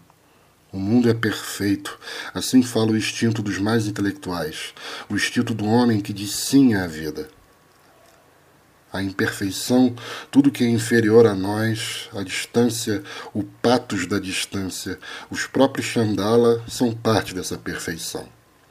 Os homens mais inteligentes, sendo os mais fortes, encontram sua felicidade onde outros encontrariam apenas desastre. No labirinto, na dureza para consigo e para com os outros, no esforço. Seu prazer está na autossuperação. Neles, o ascetismo torna-se uma segunda natureza, uma necessidade, um instinto. Consideram tarefas difíceis como um privilégio. Para eles, é um entretenimento lidar com fardos que esmagariam todos os outros. Conhecimento, uma forma de ascetismo. Representam o tipo mais honroso de homens, mas isso não impede que também sejam os mais amáveis e mais alegres. Dominam não porque querem, mas porque são não possuem a liberdade de ser os segundos. A segunda casta, a esta pertencem os guardiões da lei, os mantenedores da ordem e da segurança, os guerreiros mais nobres e, acima de tudo, o rei, como a mais elevada forma de guerreiro, juiz e defensor da lei. Os segundos constituem um elemento executivo dos intelectuais. São aqueles que lhes estão mais próximos, os aliviando de tudo o que há de grosseiro no trabalho de liderar são seu secto, sua mão direita, os seus melhores discípulos. Isso tudo, repito, nada é arbitrário, nada é artificial. Apenas o contrário é artificial. Ele destrói a natureza. A ordem das castas, a hierarquia simplesmente formula a lei suprema à própria vida. A separação dos três tipos é necessária para conservar a sociedade, para possibilitar o surgimento dos tipos mais elevados, mais sublimes. A desigualdade de direitos é condição primordial para a existência de quaisquer direitos. Um direito é um privilégio. Cada qual tem seus privilégios de acordo com seu modo de ser. Não subestimemos os privilégios dos medíocres. Quanto mais elevada, mais dura torna-se a vida. O frio aumenta, a responsabilidade aumenta. Uma civilização elevada é uma pirâmide. Somente subsiste com uma base larga. Seu pré-requisito é uma mediocridade sã e fortemente consolidada.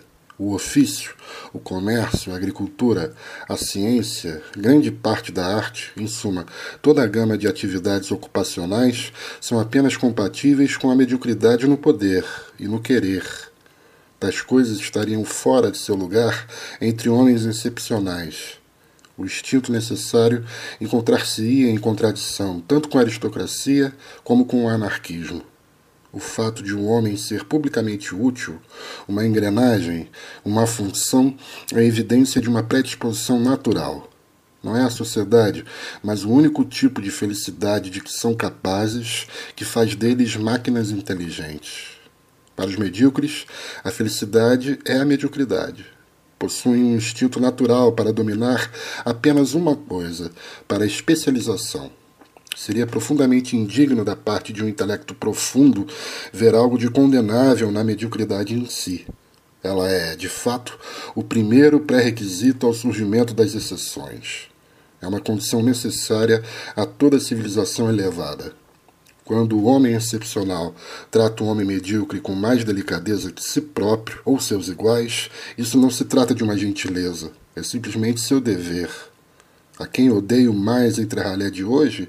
A escumalha socialista, aos apóstolos da chandala que minam o instinto do trabalhador, seu prazer, seu sentimento de contentamento com uma existência pequena, que o tornam invejoso, que lhe ensinam a vingança, a injustiça nunca está na desigualdade de direitos, mas na exigência de direitos iguais.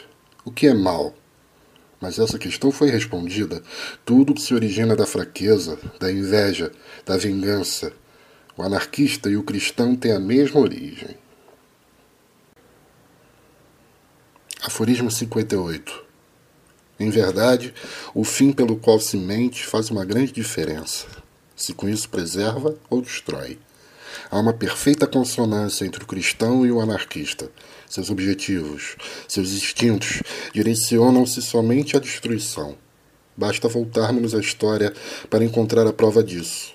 Ela aparece com precisão espantosa. Já estudamos um código religioso cujo objetivo era converter as condições sob as quais a vida prospera numa organização social eterna, a missão que o cristianismo encontrou foi justamente destruir tal organização, porque com ela a vida prospera. Naquele, os benefícios que a razão produziu durante longos períodos de experimentação e incerteza foram aplicados nos aspectos mais remotos. Fazia-se o todo esforço possível para colher os maiores, mais ricos e mais completos frutos. Aqui, pelo contrário, os frutos são envenenados durante a noite aquilo que se erigia sob o aspecto do eterno, o Império Romano, a mais magnificente forma de organização sob condições adversas jamais alcançada, em comparação com a qual todo o anterior e o posterior assemelham-se a uma grosseria, uma imperfeição, um diletantismo, esses anarquistas santos fizeram da destruição do mundo, ou seja, do Império Romano, uma questão de devoção, até que não restasse pedra sobre pedra, até o ponto em que os germanos e outros rústicos foram capazes de dominá-lo. O cristão e o anarquista, ambos são decadentes. Ambos são incapazes de qualquer ato que não seja dissolvente, venenoso, degenerativo, hematófago. Ambos têm por instinto um ódio mortal contra tudo que está em pé, tudo que é grande, tudo que é durável, tudo que promete futuro à vida. O cristianismo foi o vampiro do Império Romano. Destruiu do dia para a noite a vasta obra dos romanos, a conquista do solo para uma grande cultura que poderia aguardar por sua hora. Será possível que isso ainda não foi compreendido? O Império Romano que conhecemos e que a história da província romana nos ensina a conhecer cada vez melhor essa admirável obra de arte em grande estilo era apenas um começo. Sua construção estava calculada para provar seu valor por milhares de anos. Até hoje, nada em escala semelhante, subespécie eterna, foi construído ou sequer sonhado. Essa organização era forte o suficiente para resistir a maus imperadores. O acaso da personalidade não pode fazer nada em tais coisas primeiro princípio de toda arquitetura genuinamente grande. Mas não era forte o suficiente para resistir contra a mais corrupta das corrupções, contra cristãos. esses vermes furtivos que, sob a proteção da noite, da névoa e da duplicidade, rastejam sobre todo o indivíduo, sugando-lhe todo o interesse sério pelas coisas reais, todo o instinto para a realidade, essa turba covarde, efeminada e melíflua, gradualmente alienou todas as almas desse edifício colossal. Aquelas naturezas preciosas, virilmente nobres, que haviam encontrado em Roma sua própria causa, sua própria seriedade, seu próprio orgulho a dissimulação dos hipócritas, o mistério dos conventículos, conceitos tão sombrios quanto o inferno, como o sacrifício do inocente, a união mística no beber sangue e, acima de tudo, o fogo lentamente reavivado da vingança, da vingança de Chandala, isso dominou Roma. O mesmo tipo de religião que, numa forma pré-existente, Epicuro combateu Leia-se Lucrécio para entender contra o que Epicuro faz guerra. Não contra o paganismo, mas contra o cristianismo, isto é, a corrupção das almas através dos conceitos de culpa, punição e imortalidade. Combateu os cultos subterrâneos, todo o cristianismo latente. Naquele tempo, negar a imortalidade já era uma verdadeira salvação. E Epicuro havia triunfado. Todo intelecto respeitável em Roma era epicúreo foi quando Paulo apareceu. Paulo, o ódio de Chandala encarnado, inspirado pelo gênio contra Roma, contra o mundo, o judeu eterno Parricelance. O que ele percebeu foi como, com a ajuda de um pequeno movimento sectário cristão, à parte do judaísmo, uma conflagração mundial poderia ser acesa. Percebeu como, com o símbolo do Deus na cruz, poderia condensar todas as sedições secretas, todos os frutos das intrigas anárquicas em um imenso poder. A salvação vem dos judeus. Cristianismo é a fórmula para sobrepor e agregar os cultos subterrâneos de todas as variedades. Por exemplo, o de Osíris, da Grande Mãe, de Mitra. Era nisso que consistia o gênio de Paulo. Seu instinto estava tão seguro disso que, com ousada violência contra a verdade, colocou as ideias que fascinavam toda espécie de chandala na boca de sua invenção, do Salvador, e não apenas na boca. Fez dele algo que até os sacerdotes de Mitra podiam entender. Foi esta sua revelação em Damasco. Compreendeu que precisava da crença na imortalidade para despojar o valor do mundo que a ideia de inferno dominaria Roma, que a noção de um além significa morte da vida. Nihilista e cristão são coisas que rimam, e não somente rimam. Aforismo 59. Todo o esforço do mundo antigo é em vão não tenho palavras para descrever meu sentimento ante tal monstruosidade. E, considerando o fato de que esse era um trabalho meramente preparatório, que com granítica autoconsciência lançou os fundamentos para um trabalho de milhares de anos, todo o significado da antiguidade desaparece. Para que serviram os gregos? Para que serviram os romanos? Todos os pré-requisitos para uma cultura sábia, todos os métodos científicos já existiam. O homem já havia aperfeiçoado a grande e incomparável arte de ler bem. Essa é a primeira necessidade para a tradição da cultura, para a unidade das ciências. As ciências naturais, aliadas às matemáticas e à mecânica, palmilhavam no caminho certo, o sentido dos fatos, o último e mais precioso de todos os sentidos tinha suas escolas e suas tradições possuíam séculos. Compreende-se isso? Tudo que era essencial ao começo do trabalho estava pronto. E o mais essencial, nunca será demais repeti-lo, são os métodos, que também são mais difíceis de desenvolver e o que há mais tempo tem contra si os costumes e a indolência. O que hoje reconquistamos com uma inexprimível vitória sobre nós mesmos pois certos maus instintos, certos instintos cristãos ainda habitam nossos corpos, ou seja, o olhar afiado ante a realidade, a mão prudente, a paciência e a seriedade nas menores coisas, toda a integridade no conhecimento, tudo isso já existia há mais de dois mil anos. E mais, havia também bom gosto, um excelente e refinado tato. Não como um adestramento de cérebros, não como a cultura alemã com seus modos grosseiros, mas como corpo, como gesto, como instinto, em suma, como realidade. Tudo em vão. Do dia para a noite tornou-se memória os gregos, os romanos, a nobreza do instinto, o gosto, a investigação metódica, a investigação metódica, o gênio para a organização e administração, a fé e a vontade para assegurar o futuro do homem, um grandioso sim a todas as coisas, visível sob a forma de Império Romano e palpável a todos os sentidos. Um grande estilo que não era simplesmente arte, mas que havia se transformado em realidade, verdade, vida. Tudo destruído de um dia para o outro e não por uma convulsão da natureza não pisoteado até a morte por teutônicos e outros búfalos, mas vencido por vampiros velhacos, furtivos, invisíveis e anêmicos. Não conquistado, apenas consumido. A vingança oculta, a inveja mesquinha agora dominam.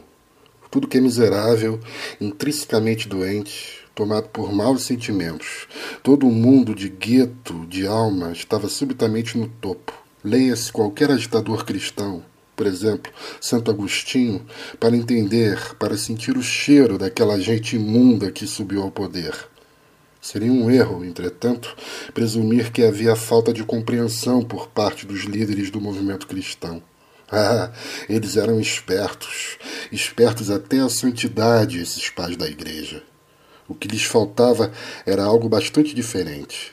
A natureza deixou, talvez esqueceu-se de dotá-los, ao menos modestamente, de instintos respeitáveis, íntegros, limpos. Dito entre nós, eles não são sequer homens.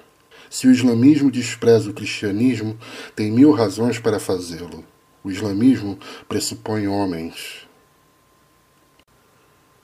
Aforismo 60. O cristianismo nos fez perder todos os frutos da civilização antiga e mais tarde nos fez perder os frutos da civilização islâmica.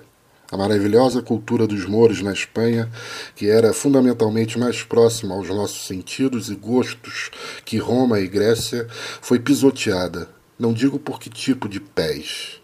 Por quê? Porque devia sua origem aos instintos nobres e viris, porque dizia sim à vida, e com rara e refinada luxuosidade da vida mourisca. Mais tarde, os cruzados combateram algo ante o qual seria mais apropriado que rastejassem.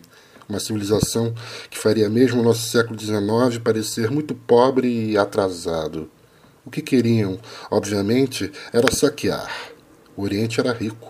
Coloquemos à parte os preconceitos, as cruzadas, pirataria em grande escala, nada mais. A nobreza alemã, que no fundo é uma nobreza de viking, estava em seu elemento com as cruzadas. A igreja sabia muito bem como ganhar a nobreza alemã. A nobreza alemã, sempre a guarda suíça da igreja, estava ao serviço de todos os maus instintos da igreja, mas bem paga. Foi precisamente a ajuda das espadas, do sangue e do valor alemães que permitiu à Igreja fazer sua guerra de morte contra tudo que é nobre sobre a terra.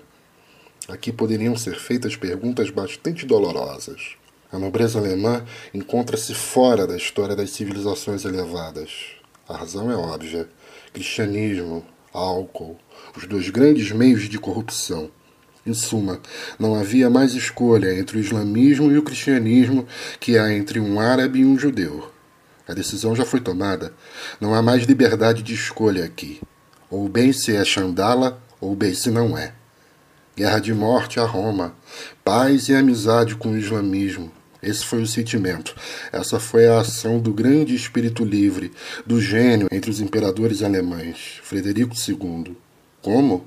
Será preciso que um alemão seja gênio, espírito livre, para possuir sentimentos decentes? Não consigo imaginar como um alemão poderia sentir-se cristão. Aforismo 61 Neste momento, faz-se mister evocar uma memória cem vezes mais dolorosa aos alemães. Os alemães impediram a Europa de colher os últimos grandes frutos de cultura, a Renascença. Compreende-se finalmente. Será que por fim compreende-se o que era a Renascença? a transmutação dos valores cristãos, uma tentativa com todos os meios, todos os instintos e todos os recursos do gênio para fazer triunfarem os valores opostos, os valores mais nobres. Até o presente, essa foi a única grande guerra. Nunca houve uma questão mais crítica que a da Renascença, que é minha questão também. Nunca houve uma forma de ataque mais fundamental, mais direta, mais violentamente desferida por toda uma frente contra o centro do inimigo. Atacar no lugar decisivo, no próprio assento do cristianismo, e lá entronar os valores nobres, isto é, introduzi-los nos instintos, nas necessidades e desejos mais fundamentais dos que ocupavam o poder. Vejo diante de mim a possibilidade de um encantamento supraterreno, Parece-me que cintila com todas as vibrações de uma beleza sutil e refinada, dentro da qual há uma arte tão divina, tão diabolicamente divina, que em vão se procuraria, através dos milênios, por semelhante possibilidade. Vejo um espetáculo tão rico em significância e ao mesmo tempo tão maravilhosamente paradoxal que daria a todas as divindades do Olimpo um ensejo de irromper numa imortal gargalhada. César Borgia como Papa. Compreendem-me? Pois bem, essa teria sido a espécie de vitória que hoje somente eu desejo. Com ela, o cristianismo teria sido abolido. O que sucedeu? Um monge alemão, Lutero, chegou a Roma. Esse monge, com todos os instintos vingativos de um padre malogrado no corpo, levantou uma rebelião contra a renascença em Roma. Em vez de compreender, com profundo reconhecimento, o milagre que havia ocorrido, a conquista do cristianismo em sua sede, usou o espetáculo apenas para alimentar seu próprio ódio. O homem religioso pensa apenas em si mesmo. Lutero viu apenas a corrupção do papado, enquanto exatamente o oposto estava tornando-se visível. A velha corrupção, o peccatum originale, o cristianismo já não ocupava mais o trono papal. Em seu lugar havia a vida, havia o triunfo da vida, havia um grande sim a tudo que é grande, belo e audaz. E Lutero restabeleceu a igreja, a atacou a Renascença, um evento sem sentido, uma grande futilidade. Ah, esses alemães, quanto já nos custaram! Tornar todas as coisas vãs. Sempre foi esse o trabalho dos alemães. A reforma, Leibniz, Kant e a assim chamada filosofia alemã, as guerras de independência, o império, sempre um substituto fútil para algo que existia, para algo irrecuperável. Estes alemães, eu confesso, são meus inimigos. Desprezo neles toda a sujidade nos valores e nos conceitos, a covardia perante todo sim e não sinceros. Há quase mil anos embaraçam e confundem tudo que seus dedos tocam. Têm sobre suas consciências todas as coisas feitas pela metade, feitas nas suas três oitavas partes, de que a Europa está doente também pesa sobre suas consciências a mais imunda, incurável e destrutível espécie de cristianismo, protestantismo. Se a humanidade nunca conseguir livrar-se do cristianismo, os culpados serão os alemães. Aforismo 62. Com isto, concluo e pronuncio meu julgamento. Eu condeno o cristianismo. Lanço contra a igreja cristã a mais terrível acusação que um acusador já teve em sua boca. Para mim, ela é a maior corrupção imaginável. Busca perpetrar a última, a pior espécie de corrupção. A Igreja Cristã não deixou nada intocado pela sua depravação. Transformou todo o valor em indignidade, toda a verdade em mentira e toda integridade em baixeza de alma. Que se atrevam a me falar sobre seus benefícios humanitários suas necessidades mais profundas a impedem de suprimir qualquer miséria. Ela vive da miséria, criou a miséria para fazer-se imortal. Por exemplo, o verme do pecado. Foi a igreja que enriqueceu a humanidade com esta desgraça. A igualdade das almas perante Deus, essa fraude, esse pretexto para o rancor de todos os espíritos baixos. Essa ideia explosiva terminou por converter-se em revolução ideia moderna e princípio de decadência de toda a ordem social. Isso é dinamite cristã. Os humanitários, benefícios do cristianismo, fazer da humanitas uma autocontradição, uma arte da autopoluição, um desejo de mentir a todo custo, uma aversão e desprezo por todos os instintos bons e honestos. Para mim, são esses os benefícios do cristianismo. O parasitismo comunica a prática da igreja, com seus ideais sagrados e anêmicos, sugando da vida todo o sangue, todo o amor, toda a esperança o além como vontade de negação de toda a realidade, a cruz como símbolo representante da conspiração mais subterrânea que jamais existiu. Contra a saúde, a beleza, o bem-estar, o intelecto, a bondade da alma, contra a própria vida. Escreverei esta acusação eterna contra o cristianismo em todas as paredes, em toda a parte onde houver paredes. Tenho letras que até os cegos poderão ler. Denomino o cristianismo a grande maldição, a grande corrupção interior, o grande instinto de vingança, para o qual nenhum meio é suficientemente venenoso, secreto, subterrâneo ou baixo. Chamo-lhe a imortal vergonha da humanidade. E conta-se o tempo a partir do dia nefasto em que essa fatalidade começou, o primeiro dia do cristianismo. Por que não contá-lo a partir do seu último dia, a partir de hoje, transmutação de todos os valores? Lei contra o cristianismo. Datada do dia da salvação, primeiro dia do ano 1, em 30 de setembro de 1888, pelo falso calendário. Guerra de morte contra o vício. O vício é o cristianismo. Artigo 1. Qualquer espécie de antinatureza é vício. O tipo de homem mais vicioso é o padre. Ele ensina a antinatureza. Contra o padre não há razões. A cadeia. Artigo 2. Qualquer tipo de colaboração a um ofício divino é um atentado contra a moral pública. Seremos mais ríspidos com protestantes que com católicos, e mais ríspidos com os protestantes liberais que com os ortodoxos. Quanto mais próximo se está da ciência, maior o crime de ser cristão. Consequentemente, o maior dos criminosos é filósofo. Artigo 3. O local amaldiçoado onde o cristianismo chocou seus ovos de basilisco deve ser demolido e transformado no lugar mais infame da terra, constituirá motivo de pavor para a posteridade. Lá devem ser criadas cobras venenosas. Artigo 4.